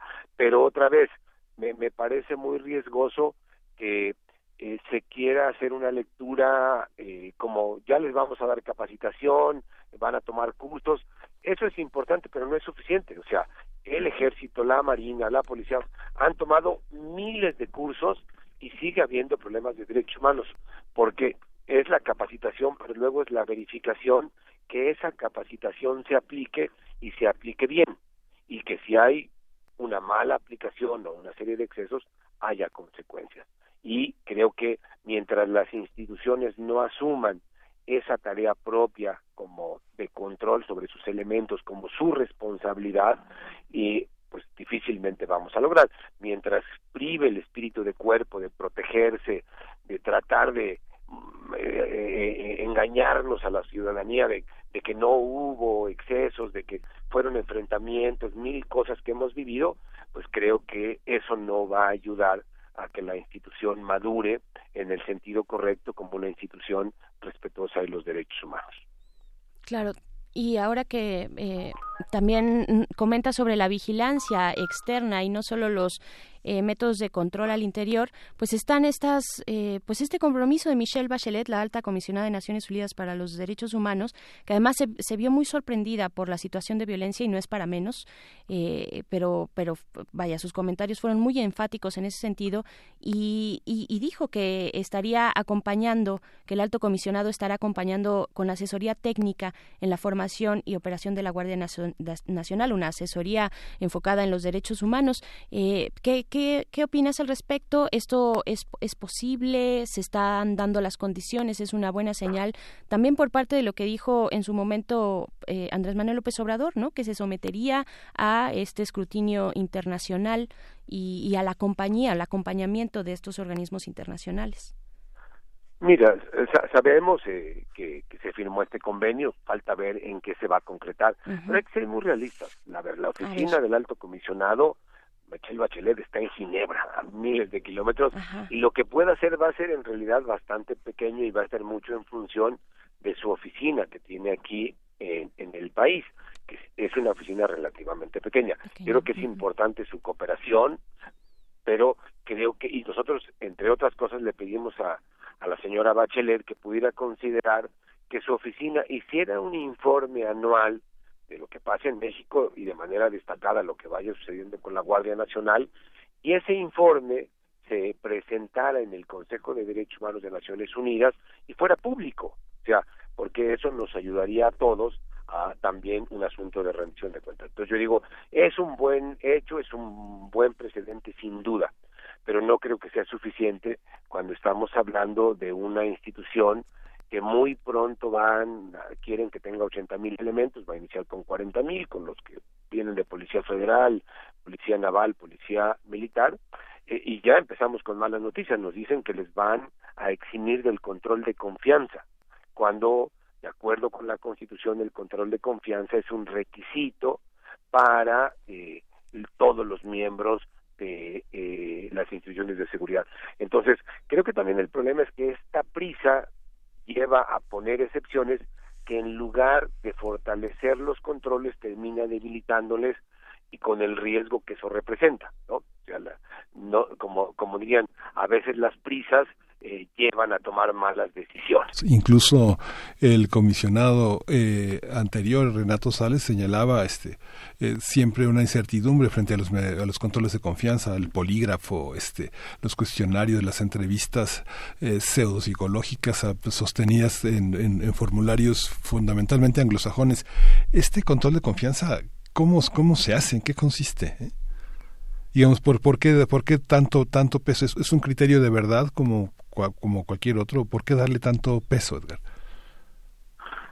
Perdón, esto último no te, no te alcancé a escuchar correctamente. Sí, ¿por qué, darle tanto peso a los controles de confianza que han sido tan cuestionados, sobre todo desde visiones humanistas y de defensa de los derechos humanos? Finalmente, las capacidades del psiquismo de colocarse en el territorio de la incertidumbre en la toma de decisiones, este, eh, pone en relatividad a los, a los mecanismos de, control, a las pruebas de confianza, a este, las formas exhaustivas de creer que las conductas van a terminar orientando el procedimiento este, y las intenciones de la gente que tiene el poder. ¿no? Este, ese, ese mecanismo en el que de alguna manera López Obrador ha relativizado tanto concibiendo eh, a un tipo de gente buena. Supongo que del otro lado está la gente mala, pero es este mecanismo de creer que la gente es buena o sabia en función de una de una deliberación. ¿Cómo entenderlo? ¿Cómo, cómo pensar esto en términos mucho más amplios que los controles de confianza, Edgar? ¿O tenemos que ceñirnos a los controles de confianza? Bueno, es cierto, creo que hay, sin duda todo un debate alrededor del tema de las pruebas de control de confianza, pero hoy por hoy pues están puestas en la Constitución como un requisito. Por eso volvemos al, al, al punto anterior que habíamos comentado, la necesidad de los mecanismos internos de, de al interior de la misma Guardia Nacional de cómo van a verificar que sus eh, integrantes no estén vinculados a a la corrupción, que no eh, eh, eh, cometan excesos, en fin. Entonces eso supone un mecanismos muy importantes de control, pero otra vez también va a tener mucho que ver con el asunto de en qué medida nuestra Procuraduría o ahora Fiscalía General de la República va a desarrollar capacidad de investigación frente a posibles delitos, no solo, no solo violaciones de derechos humanos, que cometan o pudieran cometer los miembros de la Guardia Nacional. Entonces, por eso creo que el asunto, como ya mencionaba, o sea, tiene que ver con la Guardia Nacional, pero en realidad tiene que ver con la estrategia de combate a la impunidad eh, en general y la estrategia de seguridad integral que no puede resolverse única y exclusivamente con el con la integración y y desarrollo de la Guardia Nacional. Puede ser importante, pero no es suficiente. Claro, eh, les recordamos que estamos platicando con Edgar Cortés eh, acerca de la Guardia Nacional, Edgar Cortés, defensor de derechos humanos, e investigador del Instituto Mexicano de Derechos y Democracia. Eh, Edgar, pues sí, es, un, es, es, una serie de, es una sumatoria de elementos que se han dispuesto para generar eh, controles y controles internos, controles externos, una vigilancia de, de un tema tan importante de, eh, como, como lo es la Guardia Nacional que tiene esta facultad del uso letal de la fuerza. ¿no? Eh, otro de los elementos que nos mencionabas, Edgar, es el Registro Nacional de Detenciones. ¿Por qué es importante mencionarlo? ¿De dónde, de dónde viene? ¿De dónde abreva? Eh, eh, pienso en la Ley Nacional de Personas Desaparecidas, eh, creo, por ahí. Viene básicamente de que eh, de acuerdo a las investigaciones de muchas organizaciones, la mayoría de los excesos, de malos tratos e incluso de tortura se darán durante el periodo de la detención eh, de la persona y hasta que eh, y a veces en, los traslados y en mientras está bajo el resguardo del Ministerio Público y, y a veces eso sucede porque pues detienen a una persona luego se niega la información a sus familiares dónde está y eso permite esos excesos. Por eso es necesaria este registro nacional de detención, de forma que desde el momento en que cualquier persona sea detenida, se ponga su información en ese registro, haya un control de quién lo detuvo, a quién se lo entregó, eh, en fin, pero también eso que permita que la persona pueda recibir la asistencia legal y la orientación oportuna pues para poder eh, digamos reclamar sus derechos hacer efectivo la presunción de inocencia etcétera. Por eso es muy importante porque ese periodo que las horas posteriores a la detención es donde en buena medida suceden eh, muchos de los abusos eh, que se dan contra las personas privadas de libertad. Claro, es, es no sé, creo que es el punto uno de los puntos álgidos del contacto con este tipo de fuerzas, ¿no? Eh, de, la actividad que tendrán a su cargo los integrantes de esta Guardia Nacional, ese contacto con las personas eh, a las que van a detener o las que están siendo detenidas y cuál es todo este proceso que inicia en ese primer contacto para llegar con un ministerio público de manera eh, rápida, sin, sin dilatar, digamos, el, el, traslado de la persona hacia las autoridades que, o sea, es, es de gran relevancia, ¿no, Edgar Cortés? Sin duda, sin duda. Yo creo que esa, y también es un pendiente desde hace varios años se ha recomendado a México que se haga, eh, constituya este registro, no se ha hecho y mientras no lo tengamos, pues hay ahí, digamos, una especie de hoyo negro en donde se eh, suceden muchos de los abusos eh, contra personas, incluso en donde, eh, por ejemplo, en el caso de mujeres, pues es el periodo en el que pueden ser víctimas de abuso sexual, de violación, etcétera. Entonces, por eso es una ley muy, muy importante eh, y que esperamos que, que pronto esté, eh, pero sobre todo, más que la ley, es la implementación del registro, que sea un mecanismo de control y que permita ir, digamos, cerrando las posibilidades de excesos y abusos por parte de la Guardia Nacional, pero de cualquier otra policía, una policía estatal, policía municipal, policías de investigación de cualquier fiscalía, ¿no? Claro, sí, sabemos, Edgar, en qué en qué consiste este registro, porque la policía, las policías eh, civiles, ahora hay que distinguir, las policías civiles tienen este formato homologado, ¿no? Que cuando llegan a una, eh, digamos, escena del crimen, cuando están en la persecución o, están eh, eh, observan en flagrancia un delito, pues tienen después que llenar un formulario con un montón de datos, eh, son varias hojas que, pues para para dar cuenta paso a paso de lo que ocurrió durante ese hecho, ¿no? Durante ese ejercicio de sus facultades de, de seguridad pública. Y, pero pues en un panorama tan variado como el que tenemos y tan delicado cuando se está persiguiendo eh, crímenes eh, federales o bueno delitos federales eh, pues qué, qué decir cómo ¿Cómo, qué, qué, sabemos de este registro? ¿Cuáles son los formatos? ¿De dónde vienen? ¿Cuáles son las buenas prácticas que existen en el mundo al respecto? Mira, habrá que revisar la ley. Yo, te digo, ayer la presentaron, yo no he podido ahora verla. Pero, ¿qué es lo que tendría que suceder? Pues en realidad tendríamos que tener un registro en una plataforma eh, eh, digital a nivel nacional, donde cualquier policía que pueda hacer una detención tendría que tener digamos ese formato pero no en papel sino en electrónico no en su teléfono celular eh, de manera que en el momento que hace la detención en ese momento tiene que hacer el registro de a quién está deteniendo en dónde sus datos básicamente y en ese momento tendría que estar subiéndose la información a la plataforma para poder hacer un control riguroso de, del asunto, ¿no? Eh, de forma que sortemos lo que tú dices, ¿no? O sea, eh, hace la detención, tiene el formato eh, y, luego lo, entrega a quien haya que entregarlo, pero eso pueden pasar horas, ¿no?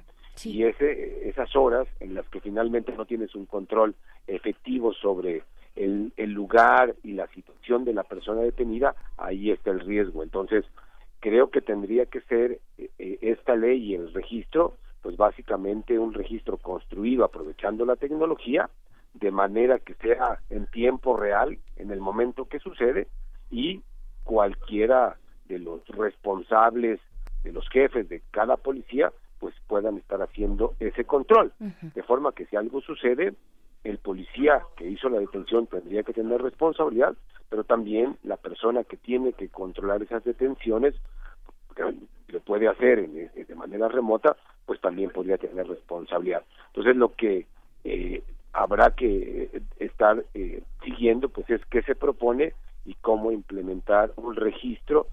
Pues yo creo que de los muchos registros que hay que hacer, además de este, también hay que hacer un registro de casos de tortura, un registro de desapariciones, o sea, en realidad lo que hay un gran pendiente es un registro donde muchas de estas cosas pudieran estar eh, en disponibles para todo mundo de manera que pudiera haber mecanismos de control, pero también posibilidades de analizar información para saber qué está pasando, cuáles son los problemas y qué soluciones hay que implementar. Claro, y dijiste esta palabra clave eh, que explica en gran medida, creo yo, esta, este mito o esta, este dicho de la puerta giratoria ya una vez que se llega ante un juez, eh, el control de detención, que muchas veces es en este momento, en esos, en esos momentos clave donde ocurren las cosas con ilegalidad y cuando llega eh, el, el, caso ante un juez, pues el juez dice, pues, o sea, el juez de control de detención, precisamente el juez, el juez de control, el primer juez, dice, no, pues esto ocurrió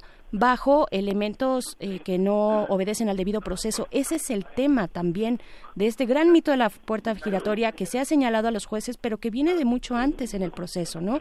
Eh, también Miguel Ángel tenías acá una, una pregunta. ¿Tú crees, tú crees Edgar, que eh, eh, el Estado Mayor ha desaparecido, digamos, pensándolo, pensándolo como concepto y como una, un, espacio, un espacio militar, un espacio marcial que tuvo tanta importancia en el contrapeso de las Fuerzas Armadas, ¿el Estado Mayor ha desaparecido? Bueno, formalmente sí, o sea, desapareció, digamos, se fue a, se integró al digamos, a las filas ordinarias del ejército. Eh, ahora, el, yo creo que también el, el, gran tema, y por eso creo que la importancia de la discusión inicial, de cómo distinguimos claramente las instituciones militares de las instituciones civiles, ¿no? me parece que eso es clave. Y, y, y, el riesgo de estos híbridos que un poco va a pasar con la Guardia Nacional. Porque eso tiene que ver con el tema de las responsabilidades, con el tema del fuero, o sea, si se comete un delito, ¿a dónde vas? Si es una institución civil, tienes que ir a, a, ser investigados por instituciones y juzgados por tribunales civiles. Si son, eh, eh, digamos, eh, asuntos que tienen que ver con la disciplina militar, tendría que ser en el fuero militar. En fin, creo que hay muchas consecuencias y me parece también por eso muy importante en insistir. La Guardia Civil tiene que ser una institución civil funcionando bajo las reglas civiles y en el fondo porque también es eh, que hay que cuidar pues lo que está establecido en la Constitución, que la relación civiles militares, pues la Constitución la define que los militares tienen que estar supeditados a los civiles. Y creo que el proceso que hemos venido viviendo, incluido ahora, eh, y ese es el riesgo que creo que está abriendo el presidente López Obrador es invertir esa esa esa relación para poner a los militares por encima de los civiles y ahí creo que está una buena parte del debate y de los riesgos. Pues ahí está Edgar Cortés, te agradecemos mucho esta conversación con nosotros, pues un tema muy importante que está ahorita en el pulso del debate público.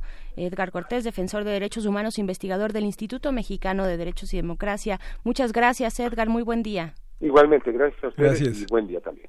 Buen día. Vamos a, con música, vamos a escuchar de Amparo, de Amparo Ochoa, Corrido de la muerte de Emiliano Zapata, está dedicado para Carmen Valencia.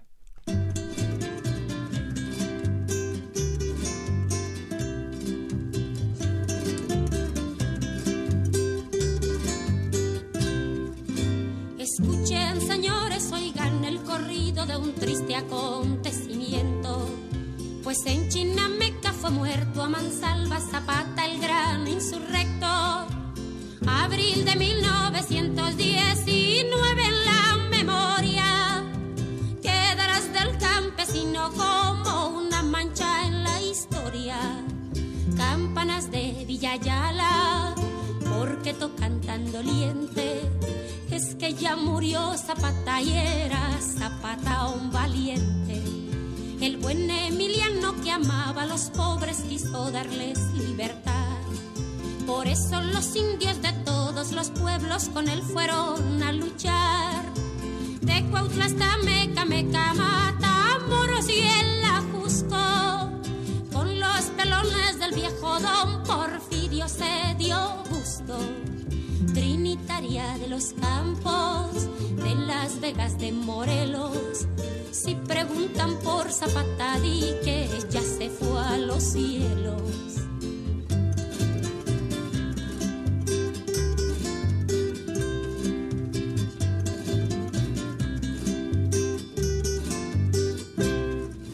Le dice Zapata a don Pancho Madero cuando ya era gobernante si no das las tierras, verás a los indios de nuevo entrar al combate.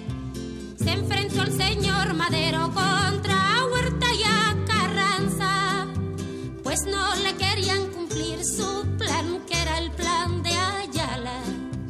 Corre, corre, conejito, cuéntales a tus hermanos. Ya murió el señor Zapata, el coco de los tiranos. Don Pablo González ordena a Guajardo que le finja un rendimiento. Y al jefe Zapata disparan sus armas al llegar al campamento. Guajardo dice a Zapata, me le rindo con mi tropa. En China me calo, espero tomaremos una copa. Primer movimiento. Hacemos comunidad. Nota Internacional. Julian Assange fue detenido ayer en la Embajada de Ecuador en Londres, donde permanecía desde junio de 2012. Elementos de Scotland Yard ingresaron al recinto diplomático luego de que el gobierno de Ecuador retiró el asilo al fundador de Wikileaks por haber violado los acuerdos de su estancia y los protocolos de convivencia. Posteriormente, un juez británico declaró a Assange culpable de romper los términos de su libertad condicional, por lo que permanecerá en prisión hasta que una corte determine su sentencia. Por su parte, Estados Unidos acusó al fundador de Wikileaks de conspiración en piratería informática y solicitó su extradición. Carlos Poveda, abogado en Ecuador de Assange, abogado de Assange, dijo temer por la vida del activista si es extraditado a Estados Unidos, y bueno, no es para menos, mientras que la organización Reporteros Sin Fronteras pidió al Reino Unido negar la solicitud de extradición, pues señaló que Washington desea sancionar sus actividades vinculadas con el periodismo. Vamos a hacer un análisis de la decisión del gobierno de Ecuador, lo que significa para Julian Assange y la discusión que suscita sobre la libertad de expresión, así como la relación entre el poder político y el periodismo. Está con nosotros Leopoldo Maldonado, él es su director regional de Artículo 19, la Oficina para México. Bienvenido. Bienvenido. Bienvenido, Polo. Hola. Buenos días.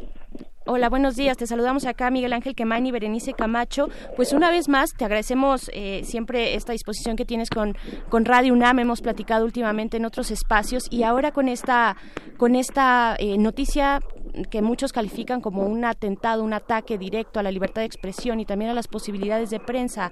Polo, eh, ¿qué decir? ¿Qué, ¿Qué significa? ¿Qué lectura le das a esta decisión de, eh, pues de Ecuador de retirar el asilo? Pues es lamentable la decisión, precisamente porque parece una vendetta del actual presidente Lenín Moreno, precisamente porque Wikileaks había publicado un entramado de corrupción en el que presuntamente estaría involucrado el actual presidente de Ecuador.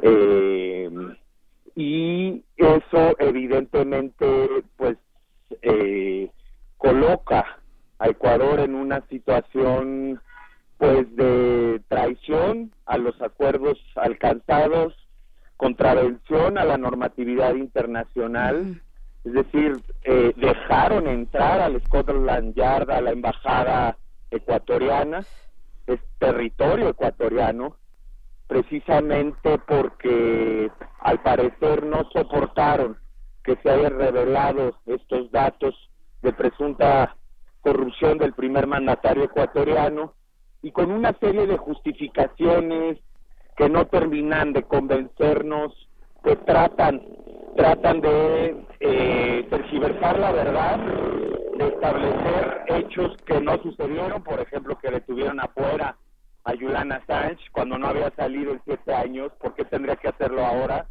Y eh, pues es lamentable.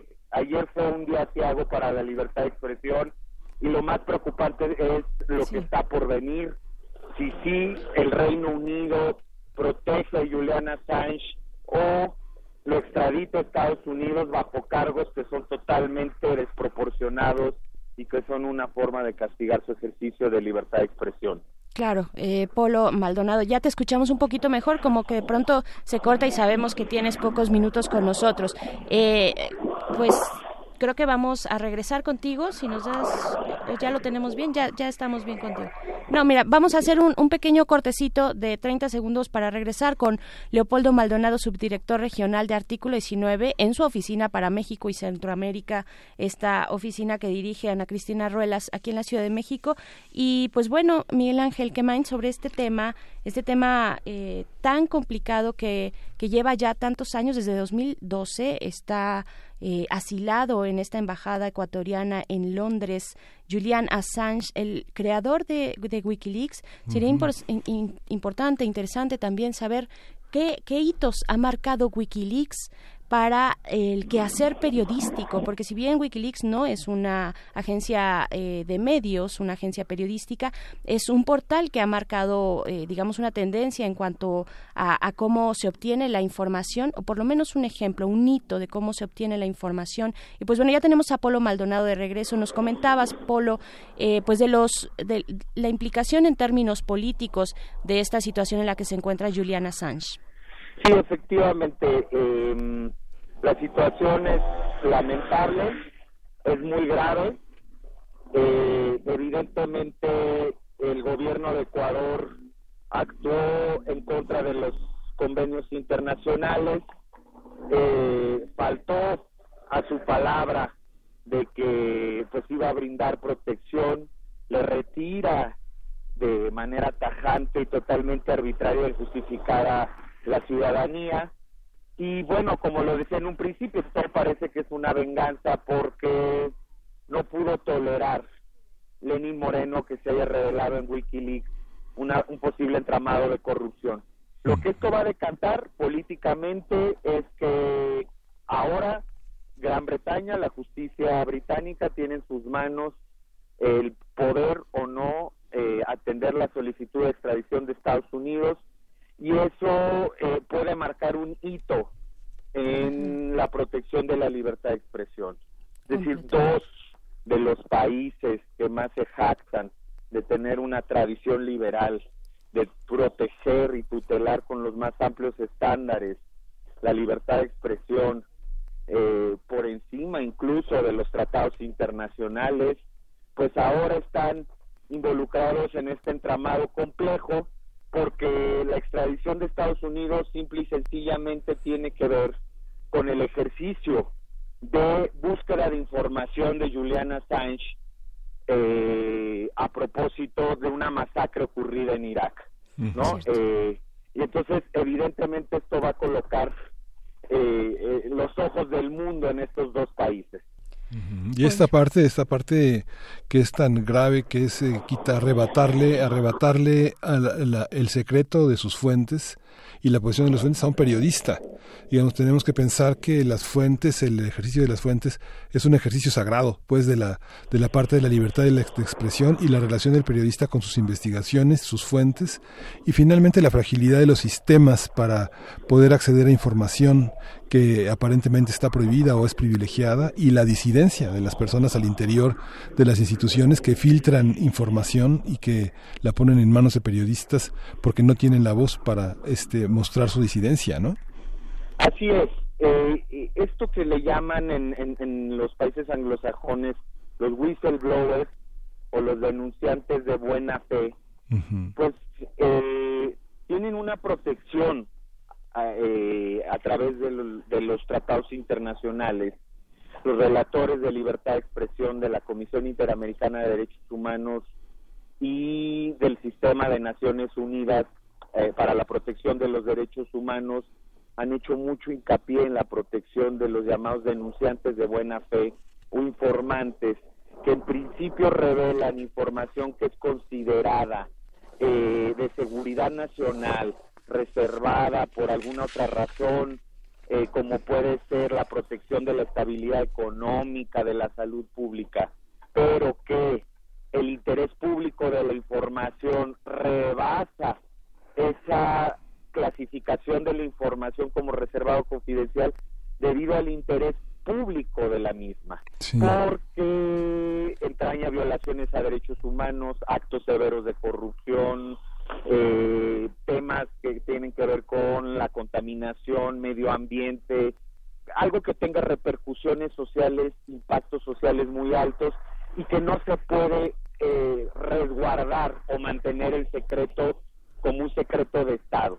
Entonces, evidentemente, también detona esta discusión alrededor de los whistleblowers y yo creo que el aporte de Julian Assange con todo lo que se le ha criticado en los últimos años sobre los métodos de Wikileaks, sobre la información que ha revelado, yo creo que ha marcado un antes y un después en, en el periodismo a nivel mundial y en los secretos, en la revelación de secretos de Estado, algunos de ellos perturbadores, que evidentemente tienen que ver con el ejercicio de derechos de la ciudadanía. Leopoldo, te agradecemos muchísimo tu participación. Sabemos que te tienes que ir y bueno, sacrificamos la calidad del audio por la calidad del entrevistado, de su compenetración en este tema y te agradecemos mucho que haya estado con nosotros y pues ojalá que no sea la última vez. Gracias, Leopoldo.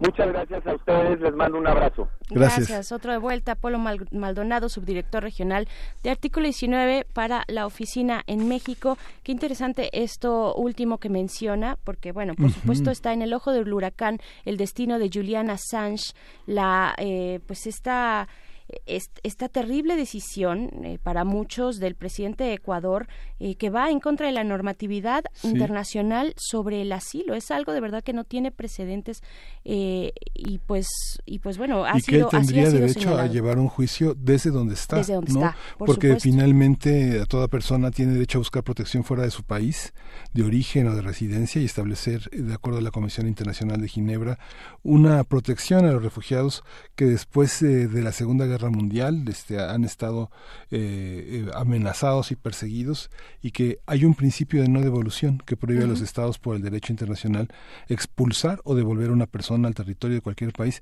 en el que su vida o su libertad se encuentren amenazadas y que Estados Unidos tendría que este, lo que busca es dar un escarmiento no a quien busca la verdad Por supuesto, y eso es lo que lo que hizo, lo que hizo ni más ni menos el gobierno de Ecuador romper con este eh, con este tratado, con este con esta convención internacional que se tiene sobre el asilo. Bueno, no es poca cosa. Creo que también hay que analizarlo desde la perspectiva del derecho público internacional, bueno, del derecho eh, sí internacional y de los derechos humanos también que que de ahí emana. Pero eh, y también otro tema que con el cual se despedía eh, Polo Maldonado independientemente del tema de Assange, que es importante porque hay una, una libertad, una vida en juego, eh, pues el hito que ha marcado Wikileaks, yo quisiera insistir en esto, el, el hito que ha marcado Wikileaks en la forma eh, eh, en que se obtienen las fuentes de información, en este caso a través de filtraciones, bueno, Chelsea Manning y también eh, Snowden están eh, directamente implicados en esta sustracción de información muy sensible sobre actos de guerra que tienen víctimas, que tienen... Tratos inhumanos, crueles, que rompen las reglas de la guerra y que, y que bueno, estas dos personas y este equipo de personas, Chelsea Manning eh, y, y em, Snowden, pues están directamente implicados, pero también lo que supone para el periodismo encontrar las fuentes de, de distintas maneras, porque después de lo que ocurre con Wikileaks, después de lo que significó Wikileaks, algunos diarios tan importantes como el New York Times, por ejemplo, y otros de ese, de ese calibre, de ese talante, de, esa dimensión, eh, también, eh, digamos, se van, empiezan a pensar en esa vía, en esa vía de este tipo de, filtraciones y de lo importante que es también eh, pues presentar al, al, público, a la audiencia, a la ciudadanía, los actos eh, pues ilegales que pueda llegar a tener un gobierno en temas de guerra. ¿no? Ni más ni menos en temas de guerra. Entonces, importante también darle seguimiento. Ojalá tengamos la oportunidad más adelante eh, con Polo Maldonado o con algún especialista que, que, este, pues que nos pueda dar luces sobre este asunto, ¿no? Sí. Nos vamos con música. Vamos a escuchar de Peter Gabriel en una complacencia para Bernardo Rosiles, Sled Gihammer.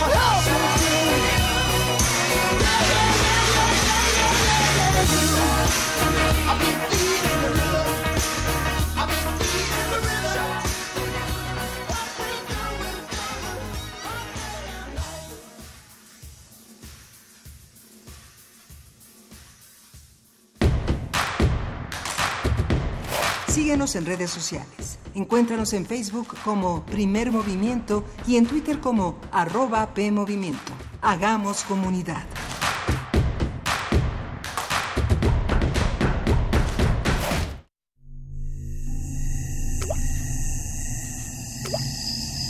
Echa a volar tu imaginación y plasma tus ideas de forma visual. Te invitamos al curso El dibujo y la ilustración como herramienta de expresión personal para el mundo laboral.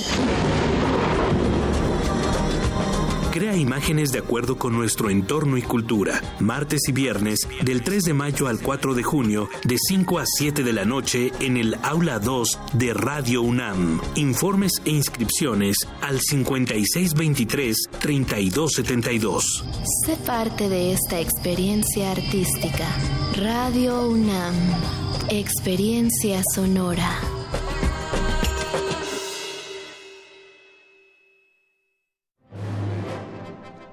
Imagina. ¿Cuántos intérpretes han dejado el alma frente a estos reflectores?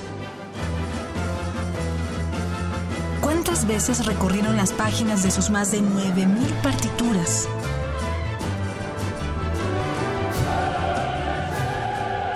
¿O cuántos corazones han levantado en más de ocho décadas? Eso es experiencia sonora. Orquesta Filarmónica de la UNAM, domingos a las 12 del día por el 96.1 de FM. Radio UNAM, experiencia sonora. Felicidades, ya son 20 años. En cada elección que hemos decidido, hemos avanzado. La verdad, en confianza, participamos cada vez más, porque estamos ciertos que nuestra elección se respeta y es en beneficio de todas y todos. Ya son 20 años eligiendo a quienes nos representan. Tribunal Electoral de la Ciudad de México. 20 años garantizando justicia en tu elección. La responsabilidad al volante es un seguro que nos protege a todos. Por eso, revisa tu vehículo, mantente alerta, evita el alcohol y las drogas, aléjate del celular, respeta los señalamientos, ponte el cinturón, utiliza el asiento especial si vas con menores. Con seguridad, llegarás a tu destino. Cuídate, cuídame, cuidémonos todos. Secretaría de Comunicaciones y Transportes. Ella salió del mar para compartir lo más íntimo de su ser, su voz. Solo se llega al mar. Conoce la música de Elena Sánchez. Suave fusión de pop folk y delicadas ondas de jazz.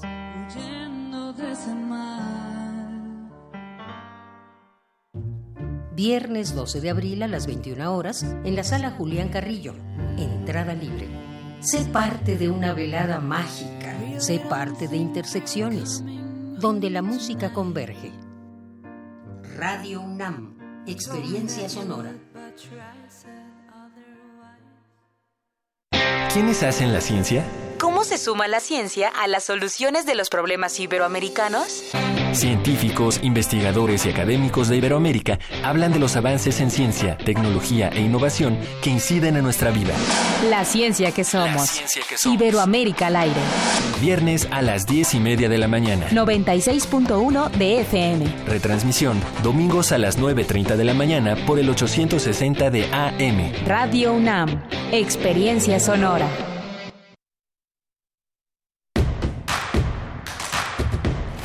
Encuentra la música de primer movimiento día a día en el Spotify de Radio UNAM y agréganos a tus favoritos.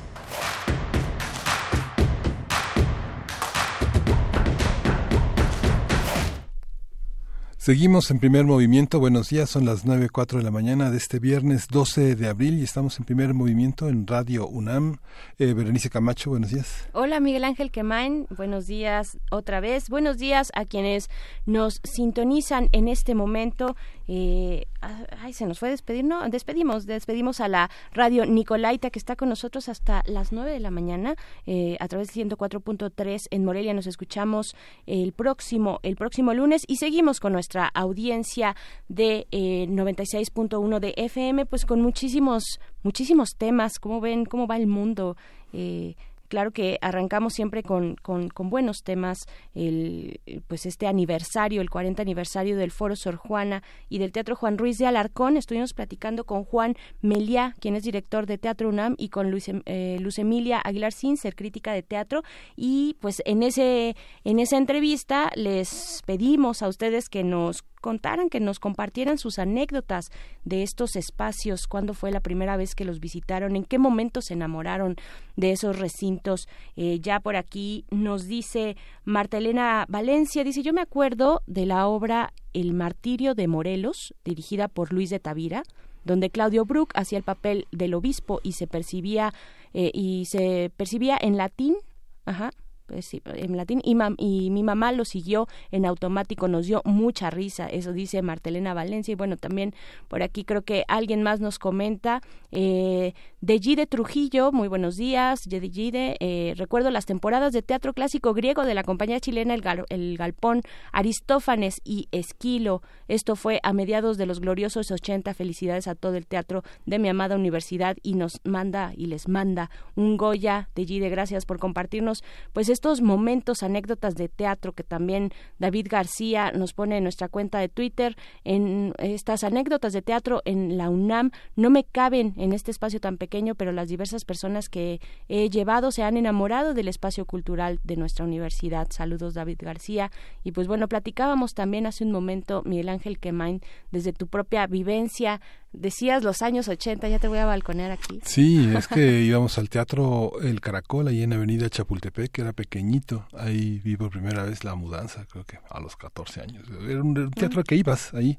Y lo mismo el teatro de la Ciudadela cuando llegaste por primera vez al Centro Cultural Universitario era algo, una experiencia verdaderamente extraordinaria. Sí. Además, una ciudad acostumbrada a los teatros de corte isabelino, mm. ver esa caja, esa caja para poder crear y poder colocar al espectador en cualquier parte, era fantástico. Sí, ¿no? Digamos, esa, esa, esa, experiencia este es muy importante no en la facultad de filosofía y letras quería construirse un teatro y se pidió que el colegio de teatro se construyera un teatro como el foro como el foro eh, Sor Juana mm. porque ahí se hace el teatro para los estudiantes ahí se aprende a hacer teatro no el teatro en el que van a dar este eh, discursos los eh, las autoridades, claro. los eh, trabajadores, ¿no? Sí, sí no. los líderes de, sí. De, de, sí, de, las instituciones, claro, este teatro donde puedes rodear la escena, donde la escena también te interpela y no el otro teatro que también está muy bien, ¿no? Este teatro de butacas, eh, donde hay una cuarta pared marcadísima y no puedes pasar de ahí y ellos no pueden bajar tampoco. Y en ese momento entonces... las autoridades decían, y bueno, y si, si invertimos tanto dinero en hacer un teatro,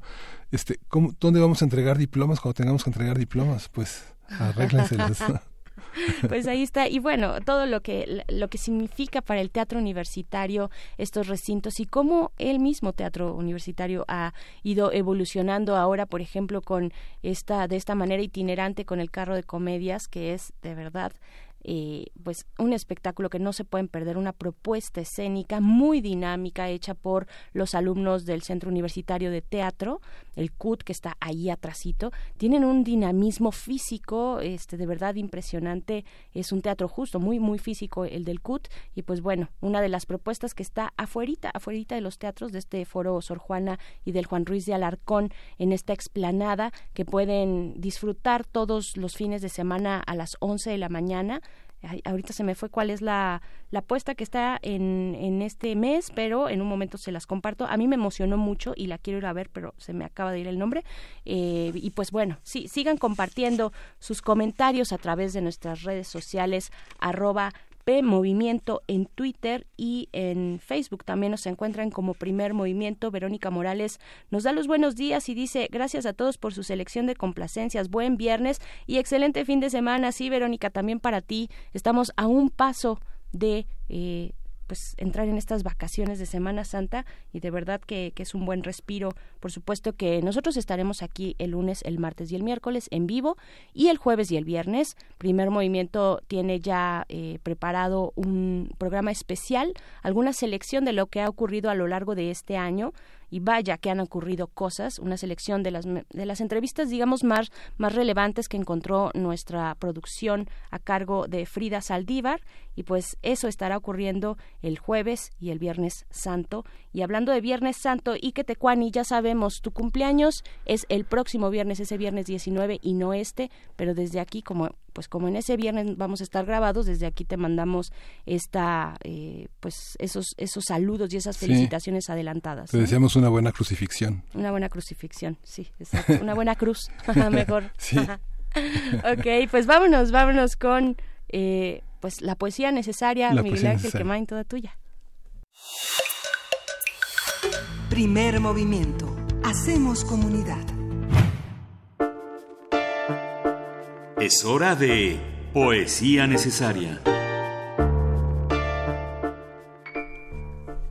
Vamos a, vamos a leer, eh, dos- voy a leer dos cuentos muy cortos de Augusto Monterroso, este gran escritor guatemalteco mexicano que dejó tanto, tanto entre nosotros y entre lo que dejó fue una, un aliento poderoso de una literatura breve que es expansiva y lo vamos a acompañar con la música, con la música de Philip Glass que hace a propósito de uno de estos eh, grandes cuentos de la, de la literatura universal de Franz Kafka, Metamorfosis, interpretado en el piano por esta extraordinaria eh, pianista serbia que se llama Branka Parlik, que la conocerán muchos de ustedes por sus grandes interpretaciones de Eric Satie. Y bueno, vamos eh, con, la, con, la, con la poesía de Monterroso. Se llama Monólogo del Mal. Un día el mal se encontró frente a frente con el bien y estuvo a punto de tragárselo para acabar de una buena vez con aquella disputa ridícula. Pero al verlo tan chico, el mal pensó esto no puede ser más que una emboscada, pues si yo ahora me trago al bien, que se ve tan débil, la gente va a pensar que hice mal, y yo me encogeré tanto de vergüenza, que el bien no desperdiciará la oportunidad y me tragará a mí, con la diferencia de que entonces la gente pensará que él sí hizo bien pues es difícil sacarlo, sacar a la gente de sus moldes mentales consistentes en que lo que hace el mal está mal y lo que hace el bien está bien. Y así el bien se salvó una vez más. El otro cuento se llama La cucaracha soñador. Era una vez una cucaracha llamada Gregorio Samsa, que soñaba que era una cucaracha llamada Franz Kafka, que soñaba que era un escritor que escribía acerca de un empleado llamado Gregorio Samsa, que soñaba que era una cucaracha.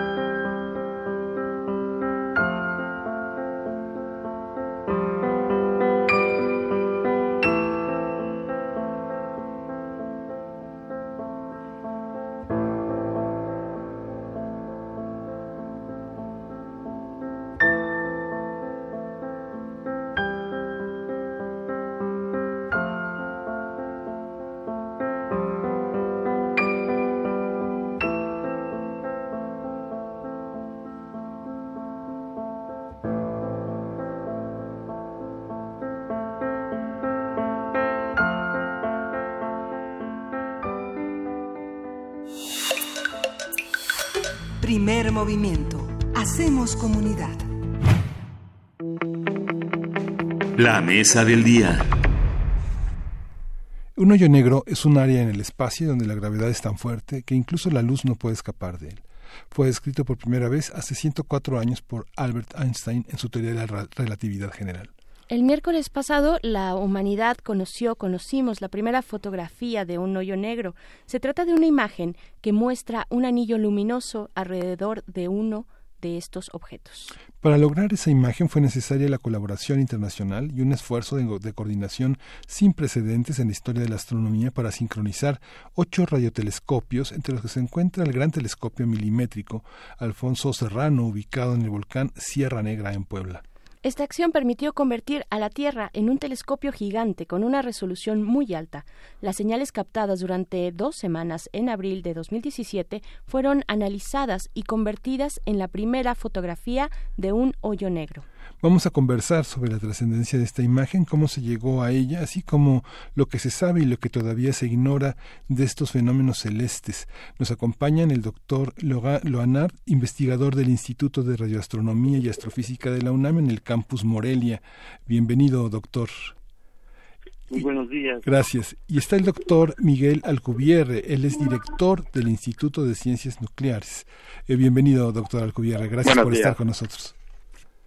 Muy buenos días, buenos días a los, a los dos, doctor Laurent Loinart eh, y doctor Miguel Alcubierre. ¿Qué significa, qué significa esto? ¿Qué, qué nos mostró las, eh, este, qué nos mos- mostraron estas fotografías y qué esfuerzos se reflejan detrás de todo, de toda esta organización, doctor Laurent? Sí, eh, bueno, lo, lo que pudimos obtener es efectivamente la primera imagen del entorno de un agujero negro supermasivo. Eh, como lo describieron ustedes, es, eh, muestra un, un anillo brillante, más brillante de un lado que del otro, eh, y en el centro una zona un poco más oscura que corresponde a, las- a la sombra que provoca el propio agujero negro.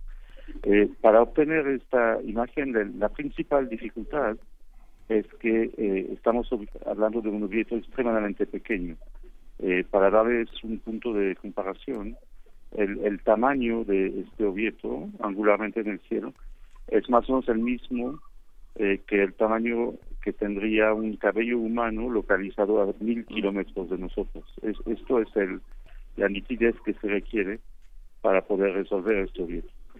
Y eso solamente se pudo eh, juntando eh, ocho radiotelescopios, en este caso, repartidos en toda la Tierra, eh, y luego de mediante tratamientos de señales digitales, junta la información de estos telescopios para reconstruir una imagen de, de esta nitidez. Ujú. Está con nosotros el doctor Alcubierre, que es un físico teórico, que es la ciencia, digamos, la especialidad que permite prever, cómo entender una, una predicción teórica de cómo ver- podría verse un hoyo negro. Estas previsiones se originaron en los años 70. ¿Cómo entenderlas, doctor Alcubierre? ¿Cómo hace la física teórica para entender esta, esta gran este, es esta gran ecuación, ¿no? De cómo, cómo percibir una, una imagen que es de un pequeño universo también, ¿no? Sí, claro. Tenemos este, una idea de cómo son los agujeros negros, aunque no nos entendíamos del todo, desde hace pues, como 100 años, 1916, se tiene una solución de la teoría de la relatividad general de Einstein, que es la teoría que nos describe el universo y la gravedad, este, y cómo se comportan los objetos astrofísicos. Y en esta teoría, la primera solución que se encontró hace 100 años representa justamente un agujero negro, aunque en esa época no se entendía. Este, ese, en ese caso era un agujero negro nada más estático, sin rotar, perfectamente simétrico. Tuvimos que esperar otros 50 años, hasta la década de 1960, para encontrar una solución que corresponde a un agujero negro más realista, que rota, porque en realidad todos los agujeros negros rotan este, a diferentes velocidades. Y este es realmente lo que corresponde al agujero negro que se está observando ahora, un agujero negro en, so- en rotación que corresponde a esta solución matemática de las ecuaciones que se encuentran en los 60, un físico que se, llama, apellida Kerr. Este, y con esa solución, usando supercomputadoras, podemos este, calcular exactamente cómo, se, cómo debería rotar un disco de material alrededor del, del agujero negro, cómo se calentaría, cómo emitiría radiación y cómo se vería. Y de hecho no es nada trivial porque el agujero negro deforma por completo el espacio y el tiempo. Entonces la luz que, que, viaja cerca de un agujero negro se curva Y de hecho esta es la razón por la que en esta imagen se ve como una dona, se ve un círculo todo alrededor del agujero negro. En realidad es un disco. Y ese disco, una parte del disco estaría detrás del agujero negro. Si fuera un objeto más normalito, como una estrella o algo así, no veríamos la parte detrás del disco. Pero como es un agujero negro, la parte de atrás del disco sí se alcanza a ver porque la luz se curva a su alrededor. Entonces tenemos estas simulaciones de cómo debería verse un agujero negro que se han hecho en los últimos años con supercomputadoras buscando todas las posibilidades que le ocurrió a la gente, viendo diferentes posiciones de disco, diferentes este, masas del agujero negro, diferentes velocidades de rotación. Entonces tenemos toda una, una gama, un catálogo, digamos, de cómo esperaríamos que se viera y finalmente ahora ya podemos compararlo con la realidad, con una observación real que a mí me dejó boquiabierto. Yo cuando anunciaron que iban a, a presentar algo, la verdad no me esperaba algo tan espectacular. Pensé que la imagen iba a ser mucho más este, borrosa y mucho menos detallada pero viendo lo que lograron, yo estoy absolutamente impresionado. Claro, algunos la comparan con el ojo de un gato que hay en realidad allá afuera. bueno, la imaginación también es un elemento importante eh, eh, cuando nos asomamos al espacio, eh, pero cuando lo hacemos también desde la parte científica, como, como este proyecto, como esta iniciativa que llevó tanto tiempo, pues, ¿qué más, ¿qué más podemos saber del comportamiento de estos fenómenos, de, este, de estos agujeros negros? ¿Sabemos algo más de lo que ocurre en el interior? Bueno, con esta imagen no sabemos lo que ocurre dentro del agujero negro. De hecho, de hecho no hay manera de saberlo porque justamente toda la, propiedad fundamental de un agujero negro es que nada escapa. Una vez que algo cae al agujero negro, nada puede escapar, ni siquiera la luz, entonces no podemos ver el interior. Pero aquí lo importante es que estamos viendo la imagen de la, de la sombra, de la silueta del agujero negro, de lo que llamamos el horizonte de, de eventos, el horizonte de sucesos, que es justamente esa región de la cual ya nada puede volver a escapar. Si no fuera un agujero negro, si fuera algún otro tipo de objeto, un tipo de estrella, veríamos algo brillante en el centro y justamente no lo vemos. Vemos una mancha oscura que corresponde a toda la luz que se tragó el agujero negro y que no llegó hasta nosotros. Y entonces la primera evidencia directa en ese sentido, los agujeros negros no se ven porque son negros, pero cuando tienen material a su alrededor, como en este caso girando alrededor, podemos ver ese material y podemos ahora ver que en el centro pues no hay nada que emita luz, que al contrario absorbe toda la luz. Y estudiando ya en mucho más detalle la imagen, y en eso puede ayudar más el, doctor Loinat porque yo no soy astrónomo, pero ya viendo los detalles de, la imagen y de los datos que se este, han, obtenido a partir de ahí, podremos seguramente determinar la velocidad a la que rota el agujero negro, características del material que lo circula, qué tan rápido se mueve ese material y todo ese tipo de detalles y esto se repite, no solo, esto estamos viendo una galaxia, la galaxia M87, pero agujeros negros de este estilo existen seguramente en el centro de casi todas las galaxias, incluyendo la nuestra. Entonces esto es también muy emocionante, estamos aprendiendo qué ocurre en el centro de las galaxias. Sí. Doctor, eh, doctor Logan, este, ¿cómo, eh, eh, ahora sí que eh, Miguel Alcubierre le, da la palabra en ese terreno de la astronomía para, para dónde va esta, cómo, cómo se organizó toda esta estrategia para desde 2017 organizar los datos, sincronizarlos y trazar este gran algoritmo que fue, hizo posible la coincidencia, la convergencia de todo ese trabajo a coincidir con esta imagen que vimos esta semana. Sí, antes de responder esta pregunta directamente, quería agregar algo a lo que sí, sí, sí. sí, por favor. Efectivamente, una de las, uno de los parámetros, por ejemplo, que podemos determinar eh, directamente a partir del tamaño de, la sombra es la masa misma del agujero negro. Resulta que para este objeto había una controversia antes de esta medición con dos grupos de astrónomos que habían hecho dos tipos distintos de mediciones, uno basándose en cómo se mueven las estrellas en esta galaxia y otros basándose en cómo se mueve el gas en esta galaxia y obtenían respectivamente 3 o 6 mil millones de, de masas solares para la masa del agujero negro. O sea, había una discrepancia de un factor 2 entre las dos predicciones y con estas observaciones nosotros pudimos eh, de manera definitiva concluir que la masa es un poco más de 6 mil millones de masas solares. Eso, por ejemplo, es algo que eh, no, no se hubiera podido hacer de otra manera. Un, segundo punto que quería agregar es que eh, efectivamente el, anillo brillante que se ve en esta imagen es asimétrico en el sentido de que es más brillante de un lado que del otro y esto refleja el hecho de que el agujero negro está en rotación, pero por otro lado su forma es perfectamente circular. Y esto es lo que se esperaría, eh, en, lo que se esperaba en las teorías que tenemos de estos agujeros negros. Si hubiéramos visto una desviación o si en el futuro con imágenes con aún más nitidez vemos una desviación de esta circularidad perfecta. Entonces habrá que eh, ir más allá de las teorías eh, establecidas. Y, y, el tercer punto que quería hacer antes de responder a la pregunta, perdón, es un poco largo, eh, es que efectivamente el otro objeto que ya hemos observado, aunque no todavía hemos tenido las imágenes, es el agujero negro que está en el centro de nuestra galaxia, se llama Sagitario A estrella, y resulta que Sagitario A estrella y N87, el que publicamos ayer, son los dos los dos únicos agujeros negros hasta este momento que podemos eh, mapear de esta manera. Resulta que más o menos tienen el mismo tamaño en, el cielo, porque aunque el agujero negro en el centro de nuestra galaxia es dos mil veces menos masivo que el de N87, es también dos mil veces más cercano, de tal forma que los dos efectos se cancelan y la imagen que esperamos ver es la misma. Eh, ahora, para responder ahora sí a la pregunta, eh, efectivamente, eh, la gente quizás se sorprendió eh, saber que en este grupo de investigadores que, hicieron este descubrimiento hay 250 personas distintas. Pero eso se entiende porque justamente este eh, resultado requirió de muchas habilidades distintas. Se requería desarrollar nueva instrumentación, nueva electrónica, y eso requiere gente especializada en ese tipo de cosas, ingenieros, doctores en electrónica. Luego se requiere alguien que haga las observaciones, astrónomos, eh, observadores que saben hacer ese tipo de cosas. Luego se requiere eh, se requiere gente para mezclar estas señales electrónicas y eh, obtener eh, unos productos que se llaman visibilidades que luego se invierten para obtener la imagen.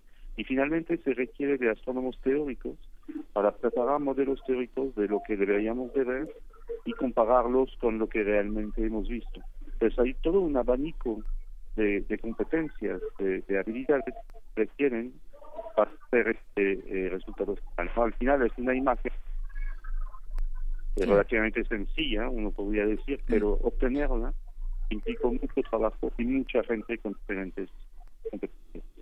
Por supuesto. Bueno, les invitamos a hacer un pequeño corte. Eh, estamos platicando con el doctor Laurent Loinart, investigador del Instituto de Radioastronomía y Astrofísica de esta universidad, del campus Morelia, y también con el doctor Miguel Alcubierre, director del Instituto de Ciencias. El doctor Miguel Alcubierre creo que se tiene que retirar ya en estos momentos, ¿cierto? Cierto, sí. Bueno, pues muchísimas gracias. No, al contrario, muchas gracias, por conversar con nosotros, doctor Alcubierre. Y vamos a hacer además la pausa de las nueve y media de la mañana de cada viernes porque hacemos este corte eh, con el 860 de AM, el alma mater del cuadrante. Muchas gracias por estar aquí en Radio UNAM. Sigan en su programación habitual. Les invitamos a, a quedarse aquí en Radio UNAM en cualquiera de las frecuencias. Nosotros a través del 96.1 de FM seguimos en primer movimiento.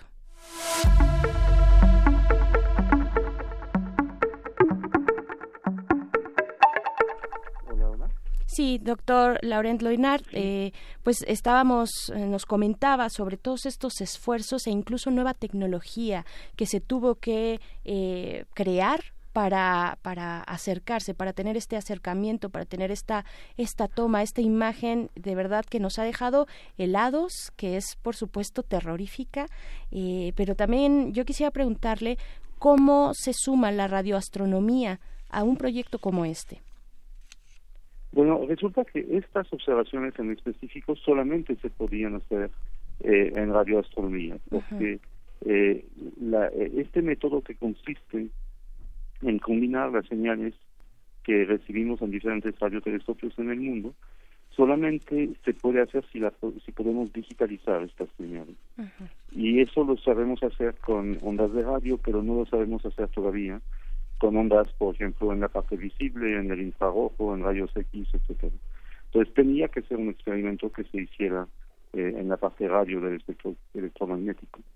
Ah, ok, entonces es, es, está, se, se ubica en esta parte no visible de todo este espectro electromagnético, ¿es, ¿es lo que nos quiere decir? Sí, exactamente, exactamente. Esta observación fue hecha a una longitud de onda de un milímetro, más o menos, eh, que corresponde a, la parte radio, a las microondas, como se le llama. Ajá, las microondas, aquello que no es visible eh, y, no es perceptible, salvo por otros instrumentos, bueno, que es esta forma en la que la radioastronomía pues tiene un papel eh, importante, eh, protagónico. ¿qué, ¿qué, otros elementos, qué otras también disciplinas fueron determinantes para tener, para dar a la humanidad pues esta primera imagen del hoyo negro?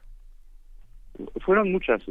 antes de pasar a esto, eh, quizás quería enfatizar, de hecho, el papel que jugó el gran telescopio milimétrico en Puebla, en Puebla. Eh, porque realmente fue una pieza clave de, este resultado. Eh, podríamos decir que realmente sin incorporar el gran telescopio milimétrico no estaríamos hablando de esta imagen todavía. Y es que el gran telescopio milimétrico está es una antena muy grande, es un telescopio muy grande de 50 metros, y además localizado cerca del centro geográfico de todas las demás antenas que conformaron este arreglo. Entonces, en ese sentido, realmente el, gran telescopio milimétrico fue muy, muy importante para este experimento. Eh, la, la, respuesta a la pregunta eh, que usted hizo es que son muchas las disciplinas. Eh, realmente hay necesidad de gente que sabe electrónica, ¿no? que sabe desarrollar nuevos aparatos electrónicos, eh, de electrónica. Eh, el cómputo fue verdaderamente fundamental. para darles una idea. Eh, la, la cantidad de datos que se, que se obtuvo durante estas, son cuatro noches de observación que se utilizaron para hacer esta imagen. Mm. durante estas cuatro noches se grabaron alrededor de 500 terabytes de datos. Y después, estos 500 terabytes de datos, para, para comparar una laptop eh, moderna de, buen nivel tendría un disco, digamos, de quizás dos gigabytes. ¿no? Un terabyte son mil gigabytes y fueron 500 de ellos. O sea, es equivalente a muchas, muchas, muchas laptops. Em, y, y por supuesto, para, para trabajar con una cantidad de, datos tan grande, se requiere de supercómputos, se requieren de algoritmos muy eficientes, eh, desarrollados con mucho cuidado. Entonces ahí hay toda una parte efectivamente de, eh, de cómputo muy importante. Los modelos teóricos con los que comparamos esos resultados involucran eh, físicos teóricos muy competentes y al mismo tiempo matemáticos, porque las técnicas matemáticas que se utilizan también son avanzadas. En fin, hay, hay realmente, eh, como le decía antes, todo un abanico de competencias que se requieren. Claro. Eh, doctor Laurent Loinard, eh, yo creo que, supongo que, que, la ciencia y los involucrados y, y, los que todo el entorno científico que está interesado desde sus investigaciones en este, en este, pues, en este trabajo conjunto de El hoyo negro y su primera imagen, eh, pues tendrán nuevas, nuevas hipótesis, incluso algunas que, que, que pues que se confirmaron, que se, que se cayeron, que se tiraron con esta nueva imagen. ¿Hay algo, hay algo eh, avanzado en la investigación desde la astrofísica, por ejemplo, que es su área de, expertise, eh, profesor? Sí, bueno, como decía, en realidad esta imagen, eh, eh quizás Miguel decía que se quedó con la boca abierta cuando la vio, y creo que una parte de eso no, nos hubiera podido decir el mejor que yo, pero creo que una parte de esto es justamente que esta imagen se ve exactamente como pensábamos que se iba a ver. Eh, realmente los modelos teóricos con los que contábamos eran ya muy avanzados y, podían predecir eh, de manera muy muy eh, precisa qué es lo que esperábamos ver. Y efectivamente esto que se vio. En ese sentido no hay necesidad todavía eh, de, inventar nueva astrofísica, digamos, porque justamente lo que estamos viendo es lo que esperábamos ver. Pero también quería insistir en que eh, e, este esta imagen que de una cierta manera efectivamente marca el resultado de muchos, muchos años de trabajo por mucha gente, eh, en realidad no es un fin, sino un principio. Eh, y es que los, lo que demuestra esta imagen es que podemos obtener imágenes de, agujeros negros y lo vamos a aprovechar y lo vamos a hacer. Entonces, eh, tenemos la esperanza en los próximos años, primero, de, de efectivamente publicar una imagen del agujero negro en el centro de, nuestra galaxia, Sagitario a Estrella. Mm. Eso ya tenemos los datos, pero todavía no hemos hecho eh, las imágenes. Eh, después de eso, eh, tenemos la esperanza de quizás poder mejorar un poco la nitidez de estas imágenes, la profundidad de estas imágenes, para poner a prueba las teorías eh, en más detalle aún. Pero yo creo que a, largo plazo la meta que tenemos es no solamente tener una imagen, sino tener una película de un agujero negro. El, el material que se mueve alrededor de los agujeros negros se desplaza a velocidades cercanas a la velocidad de la luz, de tal manera que si uno vuelve a hacer esta misma imagen en un mes, en dos meses, en seis meses, en un año, eh, es bastante probable que haya cambios en la estructura de la imagen, porque el material se va desplazando y por lo tanto la imagen se podría ver distinta. Y para checar esto lo que necesitamos hacer es justamente hacer diferentes imágenes en diferentes momentos para reconstruir una película de cómo es que va evolucionando el agujero negro. Esto creo que tomaría por lo menos 10, quizás hasta 20 años, pero es el siguiente paso natural eh, de, este proyecto. Doctor eh, Leonard, hay una hay una espectacularización de la visión científica que ayuda mucho a que la a que las personas se acerquen y reflexionen sobre la trascendencia de la ciencia. Esta esta imagen que se había eh, planeado presentar para esta semana realmente fue un éxito de público, como pasa un poco con los eclipses y pasa con algunos otros fenómenos eh, astronómicos que la, la, presencia de algunas estrellas. Muchas personas se la pasan viendo al cielo, esperando eh, ver una imagen que tardará muchísimos años, a veces siglos, en volver a repetirse. ¿Cómo, eh, ¿Cómo ve usted, digamos, esta parte eh, de organizarlo de esta manera? Pensamos también, por ejemplo, se hizo visible la participación, habíamos visto el 11 de febrero dedicado a las niñas y a las mujeres dedicadas a la ciencia, esta celebración que veía que solo el 28% de las investigadores del mundo son mujeres y esta organización que puso a Katy Bowman, egresada del MIT, eh, organizar toda esta, eh, durante su estancia en el laboratorio de inteligencia artificial, tuvo la idea de crear este algoritmo que permitiera fotografiar el agujero. ¿Cómo, ¿Cuál es la parte mediática y cuál es la parte científica? ¿O las dos están imbricadas favorablemente en un espectáculo, en una oferta visual como la que tuvimos la semana pasada? Sí, es, realmente nosotros en la colaboración nos dábamos cuenta que publicar esta imagen eh, iba a tener mucho impacto. De hecho, por eso eh, es que eh, organizamos todas estas conferencias de prensa simultáneas en todo el mundo. Tuvimos muchísimo cuidado de que no se filtrara la imagen antes de la fecha de la, de la presentación y, de hecho yo todavía me asombra que lo hayamos logrado, que no se haya salido esta imagen en Facebook la semana pasada porque alguien se lo se lo enseñó a alguien más y este alguien más lo puso en Facebook, pero no, eh, logramos que efectivamente se, se quedará en secreto hasta el momento en que lo presentamos. Nos esperábamos una reacción mediática fuerte, pero creo que a todos nos sorprendió eh, que fuera tan fuerte, ¿no? Eh, alguien en la colaboración de ayer se puso a revisar las portadas de los periódicos en todo el mundo y, y esta imagen salió en la portada de varios cientos de periódicos en todo el mundo, desde Japón, China, Rusia, Europa, Asia, aquí en México salió en la portada de, varios periódicos, de Reforma, Milenio, etcétera. Eh, realmente la respuesta fue, sorprendente eh, para nosotros.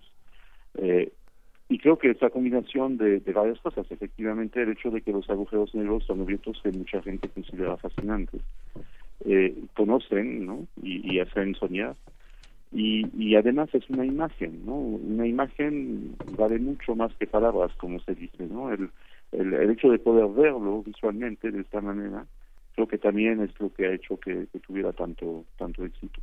Y ojalá efectivamente esta imagen se avance muchas otras cosas para despertar el interés de mucha gente, de niños y niñas que luego decidan quizás eh, volverse científicos, computólogos, además, como les decía, hay un tal abanico ahí de, competencias que se requieren que realmente hay lugar para mucha inspiración, ¿no? No solamente volverse físicos, sino eh, matemáticos, matemáticas, computólogos, computólogas, etcétera. Eh, ojalá y, esto realmente eh, ocurra. El ejemplo de Katie Bauman que usted mencionó es, es efectivamente muy bueno, no es una joven investigadora brillantísima que participó en este proyecto, eh, con muchísimo, muchísimo futuro. Ya no solamente se, se hablaba de que hizo su, hizo estudios en una de las universidades más eh, destacadas del mundo, en el MIT, pero ahora ya la contrataron como eh, profesora en Caltech, que es otra de las mejores universidades del mundo. Entonces es una persona que tiene muchísimo futuro. Eh, ojalá y efectivamente esto sea un ejemplo para, para muchos y muchos.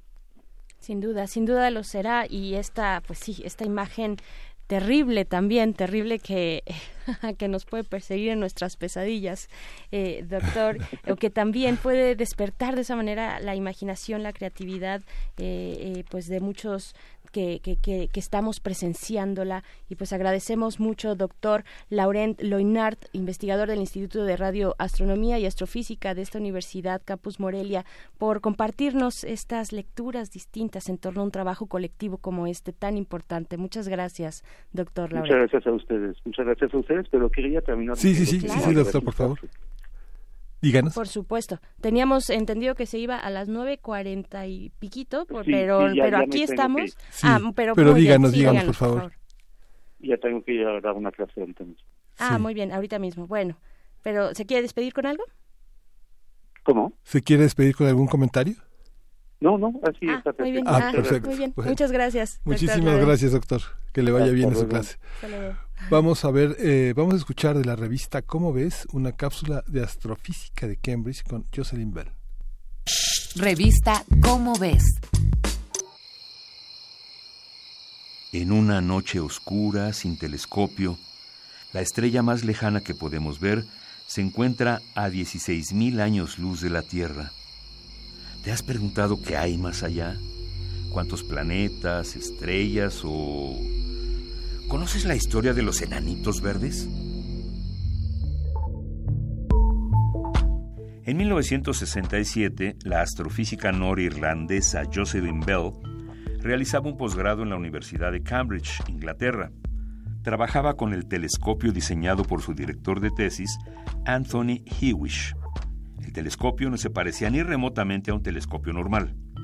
Diseñado para detectar ondas de radio del espacio, consistía en 2.000 kilómetros de cables sobre una superficie del tamaño de 60 canchas de tenis. Bell era responsable de operar el telescopio y estudiar los datos de cuatro graficadoras. Aprendió a distinguir las ondas de radio del espacio de la interferencia producida por fuentes terrestres. Sin embargo, al poco tiempo, comenzó a notar que a veces las gráficas se llenaban de picos que no se parecían a ninguna de estas dos cosas. Bell informó a Hewish sobre la anomalía. Hicieron algunas mediciones y concluyeron que la fuente de la señal se hallaba lejos del sistema solar, pero dentro de nuestra galaxia. ¿Podría ser un mensaje de una civilización extraterrestre?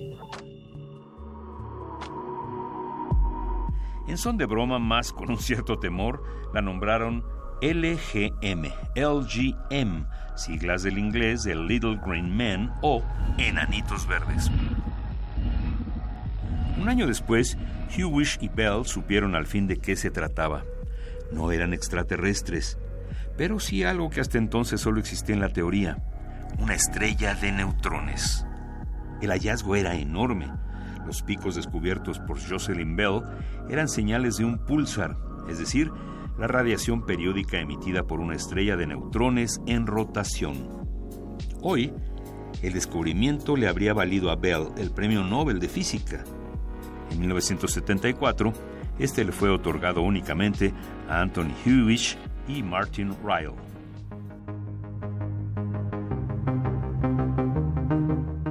En aquel entonces, Bell atravesaba una situación tensa en la academia y solo dijo que era normal que el premio Nobel no se otorgara a estudiantes. Hewish merecía también el premio, pero el incidente sigue siendo una mancha en la historia del Nobel. Cabe preguntarse si la omisión de Jocelyn Bell tuvo que ver más con ser mujer que con ser estudiante. Entre muchos otros indicadores de desigualdad, solo tres mujeres han recibido el Premio Nobel de Física la cifra que equivale al 1.4% de todas las personas premiadas. La desigualdad de género en las ciencias es un tema preocupante. Durante mucho tiempo se pensó que las mujeres debían aprender a desarrollarse en el sistema académico masculino. Por el contrario, la propuesta desde hace algunos años es corregir el sistema. En 2005, Jocelyn Bell y otras académicas fundaron el programa Athena Swan. Su función es otorgar un grado de oro, plata o bronce a institutos y universidades conforme a la justicia con que traten a las científicas. Por fortuna, hoy casi todas las universidades británicas se desviven por merecer un reconocimiento Athena Swan. Esta fue una coproducción de Radio UNAM y la Dirección General de Divulgación de la Ciencia de la UNAM, basada en el artículo Jocelyn Bell y los Enanitos Verdes, de Sergio de Regules. Revista Cómo ves. Este y otros temas de nuestro mundo podrás encontrarlos en la revista Cómo ves. Búscala en los puestos de periódicos, librerías y hasta en el súper. Encuentra la música de primer movimiento día a día en el Spotify de Radio UNAM y agréganos a tus favoritos.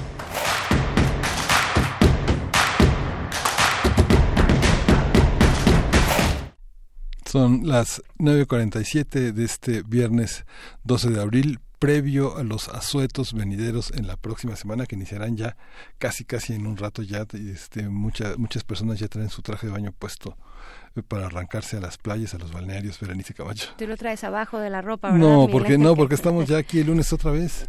lo cual nos da mucho gusto, sí, ¿verdad? Sí, sí, de lunes a miércoles y el jueves y viernes grabados, pero con una selección que da la impresión de que es la este, la actualidad inmediata de hace unos minutos. Pero tiene un efecto, tan solo el ponerse el traje de baño tiene un efecto sobre el ánimo de las personas. No importa que no vayan a salir, que se queden aquí en la Ciudad de México, pónganse su traje de baño debajo de la ropa normal y, verán, verán que se pone uno en un estado mental distinto, Miguel Ángel. Sí, y, pero, pero la UNAM no descansa, la UNAM eh, hay una, una parte se va de vacaciones, pero otra parte continúa. El lunes Radio UNAM tendrá abiertas sus puertas para presentar el Teatro Rosas Transfiguradas en la sala Julián Carrillo a las 8 de la noche y que bueno, la entrada es gratuita y hay que venir a este a ver ese trabajo que Héctor Lisiaga de la compañía Balibá Teatro presenta un espectáculo de una hora eh, de danza y de teatro muy muy interesante. Por supuesto, y bueno, es que sí, hay que aprovechar estos días de asueto, de descanso, también para visitar estos lugares que de pronto en el día a día no tenemos la posibilidad. También dentro de la oferta cultural de la universidad, pues se encuentra el Museo Universitario de Arte Contemporáneo. Al inicio de este programa, muy tempranito, por ahí de las 7, 5 de la mañana, les invitábamos y les comentábamos sobre esta exposición una exposición que se presenta en el MUAC eh, del artista chino Ai Weiwei. La exposición se titula Restablecer Memorias. En ella, pues, da cuenta de eh, pues la, la, memoria y la desaparición de los 43 estudiantes de Ayotzinapa, de la Escuela Rural Isidro Burgos de Ayotzinapa. Y pues bueno, este, este chino, Ai Weiwei, que yo, yo me formo en la fila de sus fans, eh, tiene de verdad una actividad muy eh, importante en redes sociales. Ustedes incluso tienen una cuenta de Twitter donde sube constantemente sus trabajos y colaboraciones con los mejores espacios o los más reconocidos espacios de arte contemporáneo en el mundo. ¿Qué diría Belina Lesper? Queremos también saber. Pero pueden encontrar eh, en las redes sociales el trabajo de Ai Weiwei, su trabajo cotidiano, sus intereses eh, y cómo va construyendo sus obras. En, en Instagram particular, particularmente está. Y bueno, seguir también sus libros. Tiene un libro de aforismos que a mí particularmente me gusta mucho. Son aforismos sobre el arte y la política y tiene este dicho o como subtítulo de los aforismos, del título de los aforismos es eh, todo es arte, todo es política. Para aquellos que han escuchado en la noche eh, la sección en la que colaboro, pues ese es justamente uno de los eslogans, digamos, todo es arte, todo es política, subtil, subtitula el libro Aforismos. Y pues bueno, en esta ocasión el MUAC trae a partir de mañana, a partir de mañana 13 de abril y hasta el 26 de octubre, pues esta presentación, esta eh, exposición de Ai Weiwei, eh, pues sí, súmense, súmense a los libros. Ai Weiwei fue eh, a los libros, a las exposiciones, a sus redes sociales, de verdad que tiene mucha presencia y sabe mover, digamos, esa parte de las relaciones públicas, sociales, las redes sociales.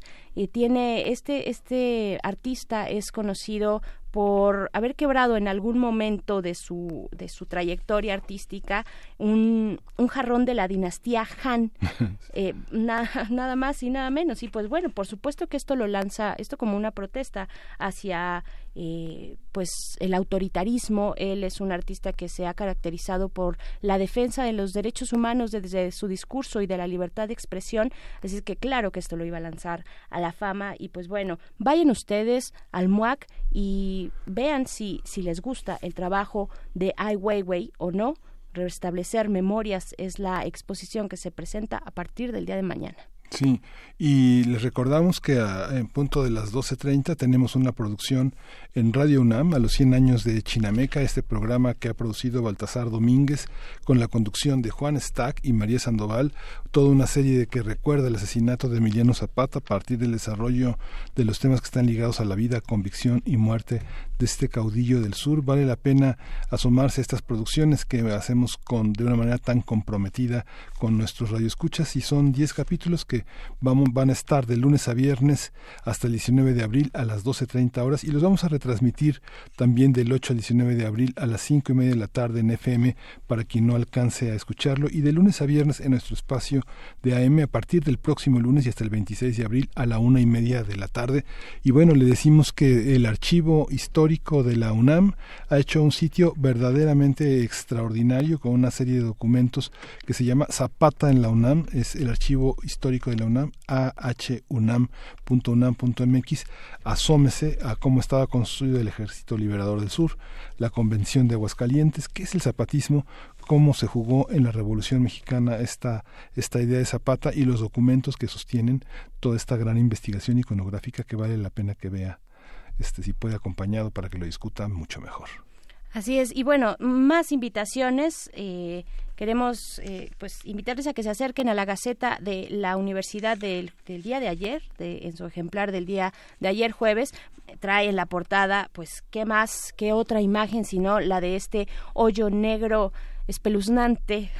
Eh, a mí, a mí particularmente, de verdad, me parece una imagen eh, asombrosa y terrorífica a la vez, por supuesto, hermosa, eh, esta primicia mundial de un hoyo negro. Y dentro de sus contenidos, la Gaceta, pues sí, trae una crónica de la entre, de la exposición que comentábamos hace un momento de Ai Weiwei y pues hace un acercamiento interesante interesante sobre la obra de este artista, una obra que también cuestiona la comercialización del arte y, y de ahí también la, eh, eh, este acto de romper el jarrón famoso de, eh, de esta dinastía milenaria en China. Y pues bueno, ahí está la invitación para que se acerquen a la Gaceta Universitaria. Vale la pena tener este ejemplar con este ojo, ojo de gato, este hoyo negro en la portada. Y pues vamos también a invitarles, a regalarles pases para la obra Heroínas Transgresoras son, tenemos cinco pases dos por uno en esta obra que se presentará y que ya se está presentando en la Tetería, en Tabasco 152, en la Roma Norte. Eh, tenemos cinco pases dos por uno que se van a ir para las primeras cinco personas que nos marquen al teléfono en cabina 55 36 43 39 55 36 43 39 es para la apuesta que tendrá lugar el día 17 de abril. Las heroínas transgresoras en la tetería Tabasco 152 Roma Norte. Y pues bueno, Sí. Eh, y si no se puede quedar quieto, a partir del 15 en Noticonquista con Federico Navarrete, que forma parte de las conmemoraciones de los 500 años de Hernán Cortés, eh, de, la, de los encuentros de dos mundos que ha protagonizado nuestro maestro, nuestro querido investigador Miguel León Portilla, que este encuentro de dos mundos es un homenaje a Miguel León Portilla con Noticonquista, los acontecimientos de la guerra día a día. Es una producción que ha hecho el Instituto de Investigaciones Históricas de la UNAM, que ha diseñado un amplio programa que dio inicio con este ciclo de conferencias El historiador frente a la historia, del que también nos habló Alfredo Ávila, con una actividad anual que tiene 20 años de tradición y que este de 2019 tendrá el doble objetivo de conmemorar el encuentro de dos mundos y homenajear a Miguel León Portilla, que justamente el 24 de abril habrá una conferencia que se llama Mapas 500 años de dibujar América, Américo Vespucio y Juan de la Cosa, a, a cargo de Marcelo Ramírez Ruiz de la Facultad de Filosofía y Letras de la UNAM. Pues sí, y no queremos irnos, tenemos tenemos muchas ganas de compartir, de seguir compartiendo pues todas estas noticias desde, eh, desde el arte, desde la cultura. Eh, queremos agradecer a Angélica Uribe, quien es precisamente la que nos regala estos cinco pases dos por uno para heroínas transgresoras seguramente ya se fueron, seguramente ya se fueron en nuestros teléfonos 55 36 43 39. Muchas gracias, Angélica Uribe. Y pues bueno, vamos a escuchar algo antes de despedirnos, Miguel Ángel. Sí, hoy es el primer aniversario luctuoso de Sergio Pitol.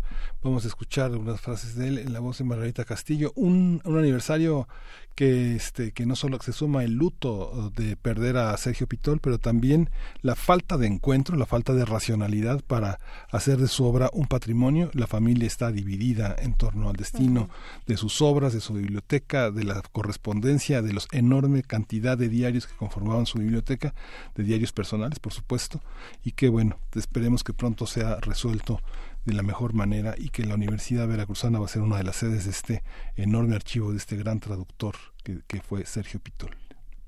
Vamos a ver. Nadie lee de la misma manera. Me abochorna escuchar semejante trivialidad, pero no desisto. La diversa formación cultural, la especialización, las tradiciones, las modas académicas, el temperamento personal, sobre todo, pueden decidir que un libro produzca impresiones distintas en lectores diferentes. Salvo tiempo cercado, todos mis libros fueron escritos en el extranjero. Enviaba mis manuscritos a las editoriales de México, y un año más o menos después recibía yo los primeros ejemplares. Era como escribir en el desierto, y en esa soledad casi absoluta fui descubriendo mis procedimientos y midiendo mis fuerzas. Frases de Sergio Pitol.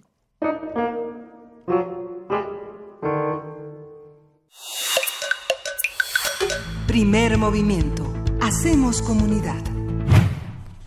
Estamos de vuelta aquí en primer movimiento. Hace un momento nos quedamos con la, eh, el pendiente de darles el dato de cuál es la obra que se estará presentando en el carro de comedias, este magnífico escenario móvil, súper dinámico que tiene el Centro Cultural Universitario, pues es el Cornudo Imaginario de Molière bajo la dirección de Jesús Díaz a partir de este mes de abril Así es que, bueno, pues ya, ya está ahí, ya pueden ir y disfrutar del teatro, disfrutar del arte contemporáneo también en el Centro Cultural Universitario Miguel Ángel. Con esto nos vamos a despedir. Los mejores cornudos son los imaginarios. Sí.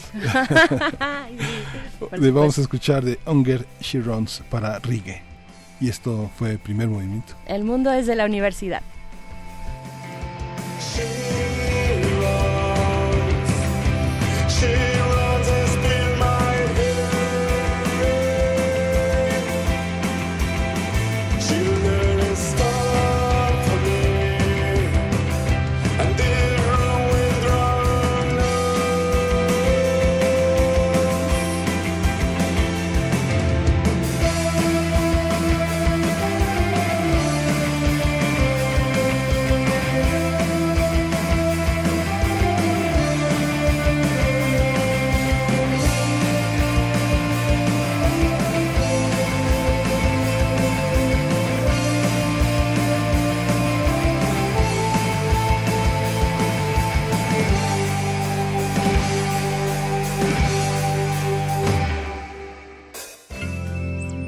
Radio UNAM presentó Primer Movimiento. El mundo desde la universidad.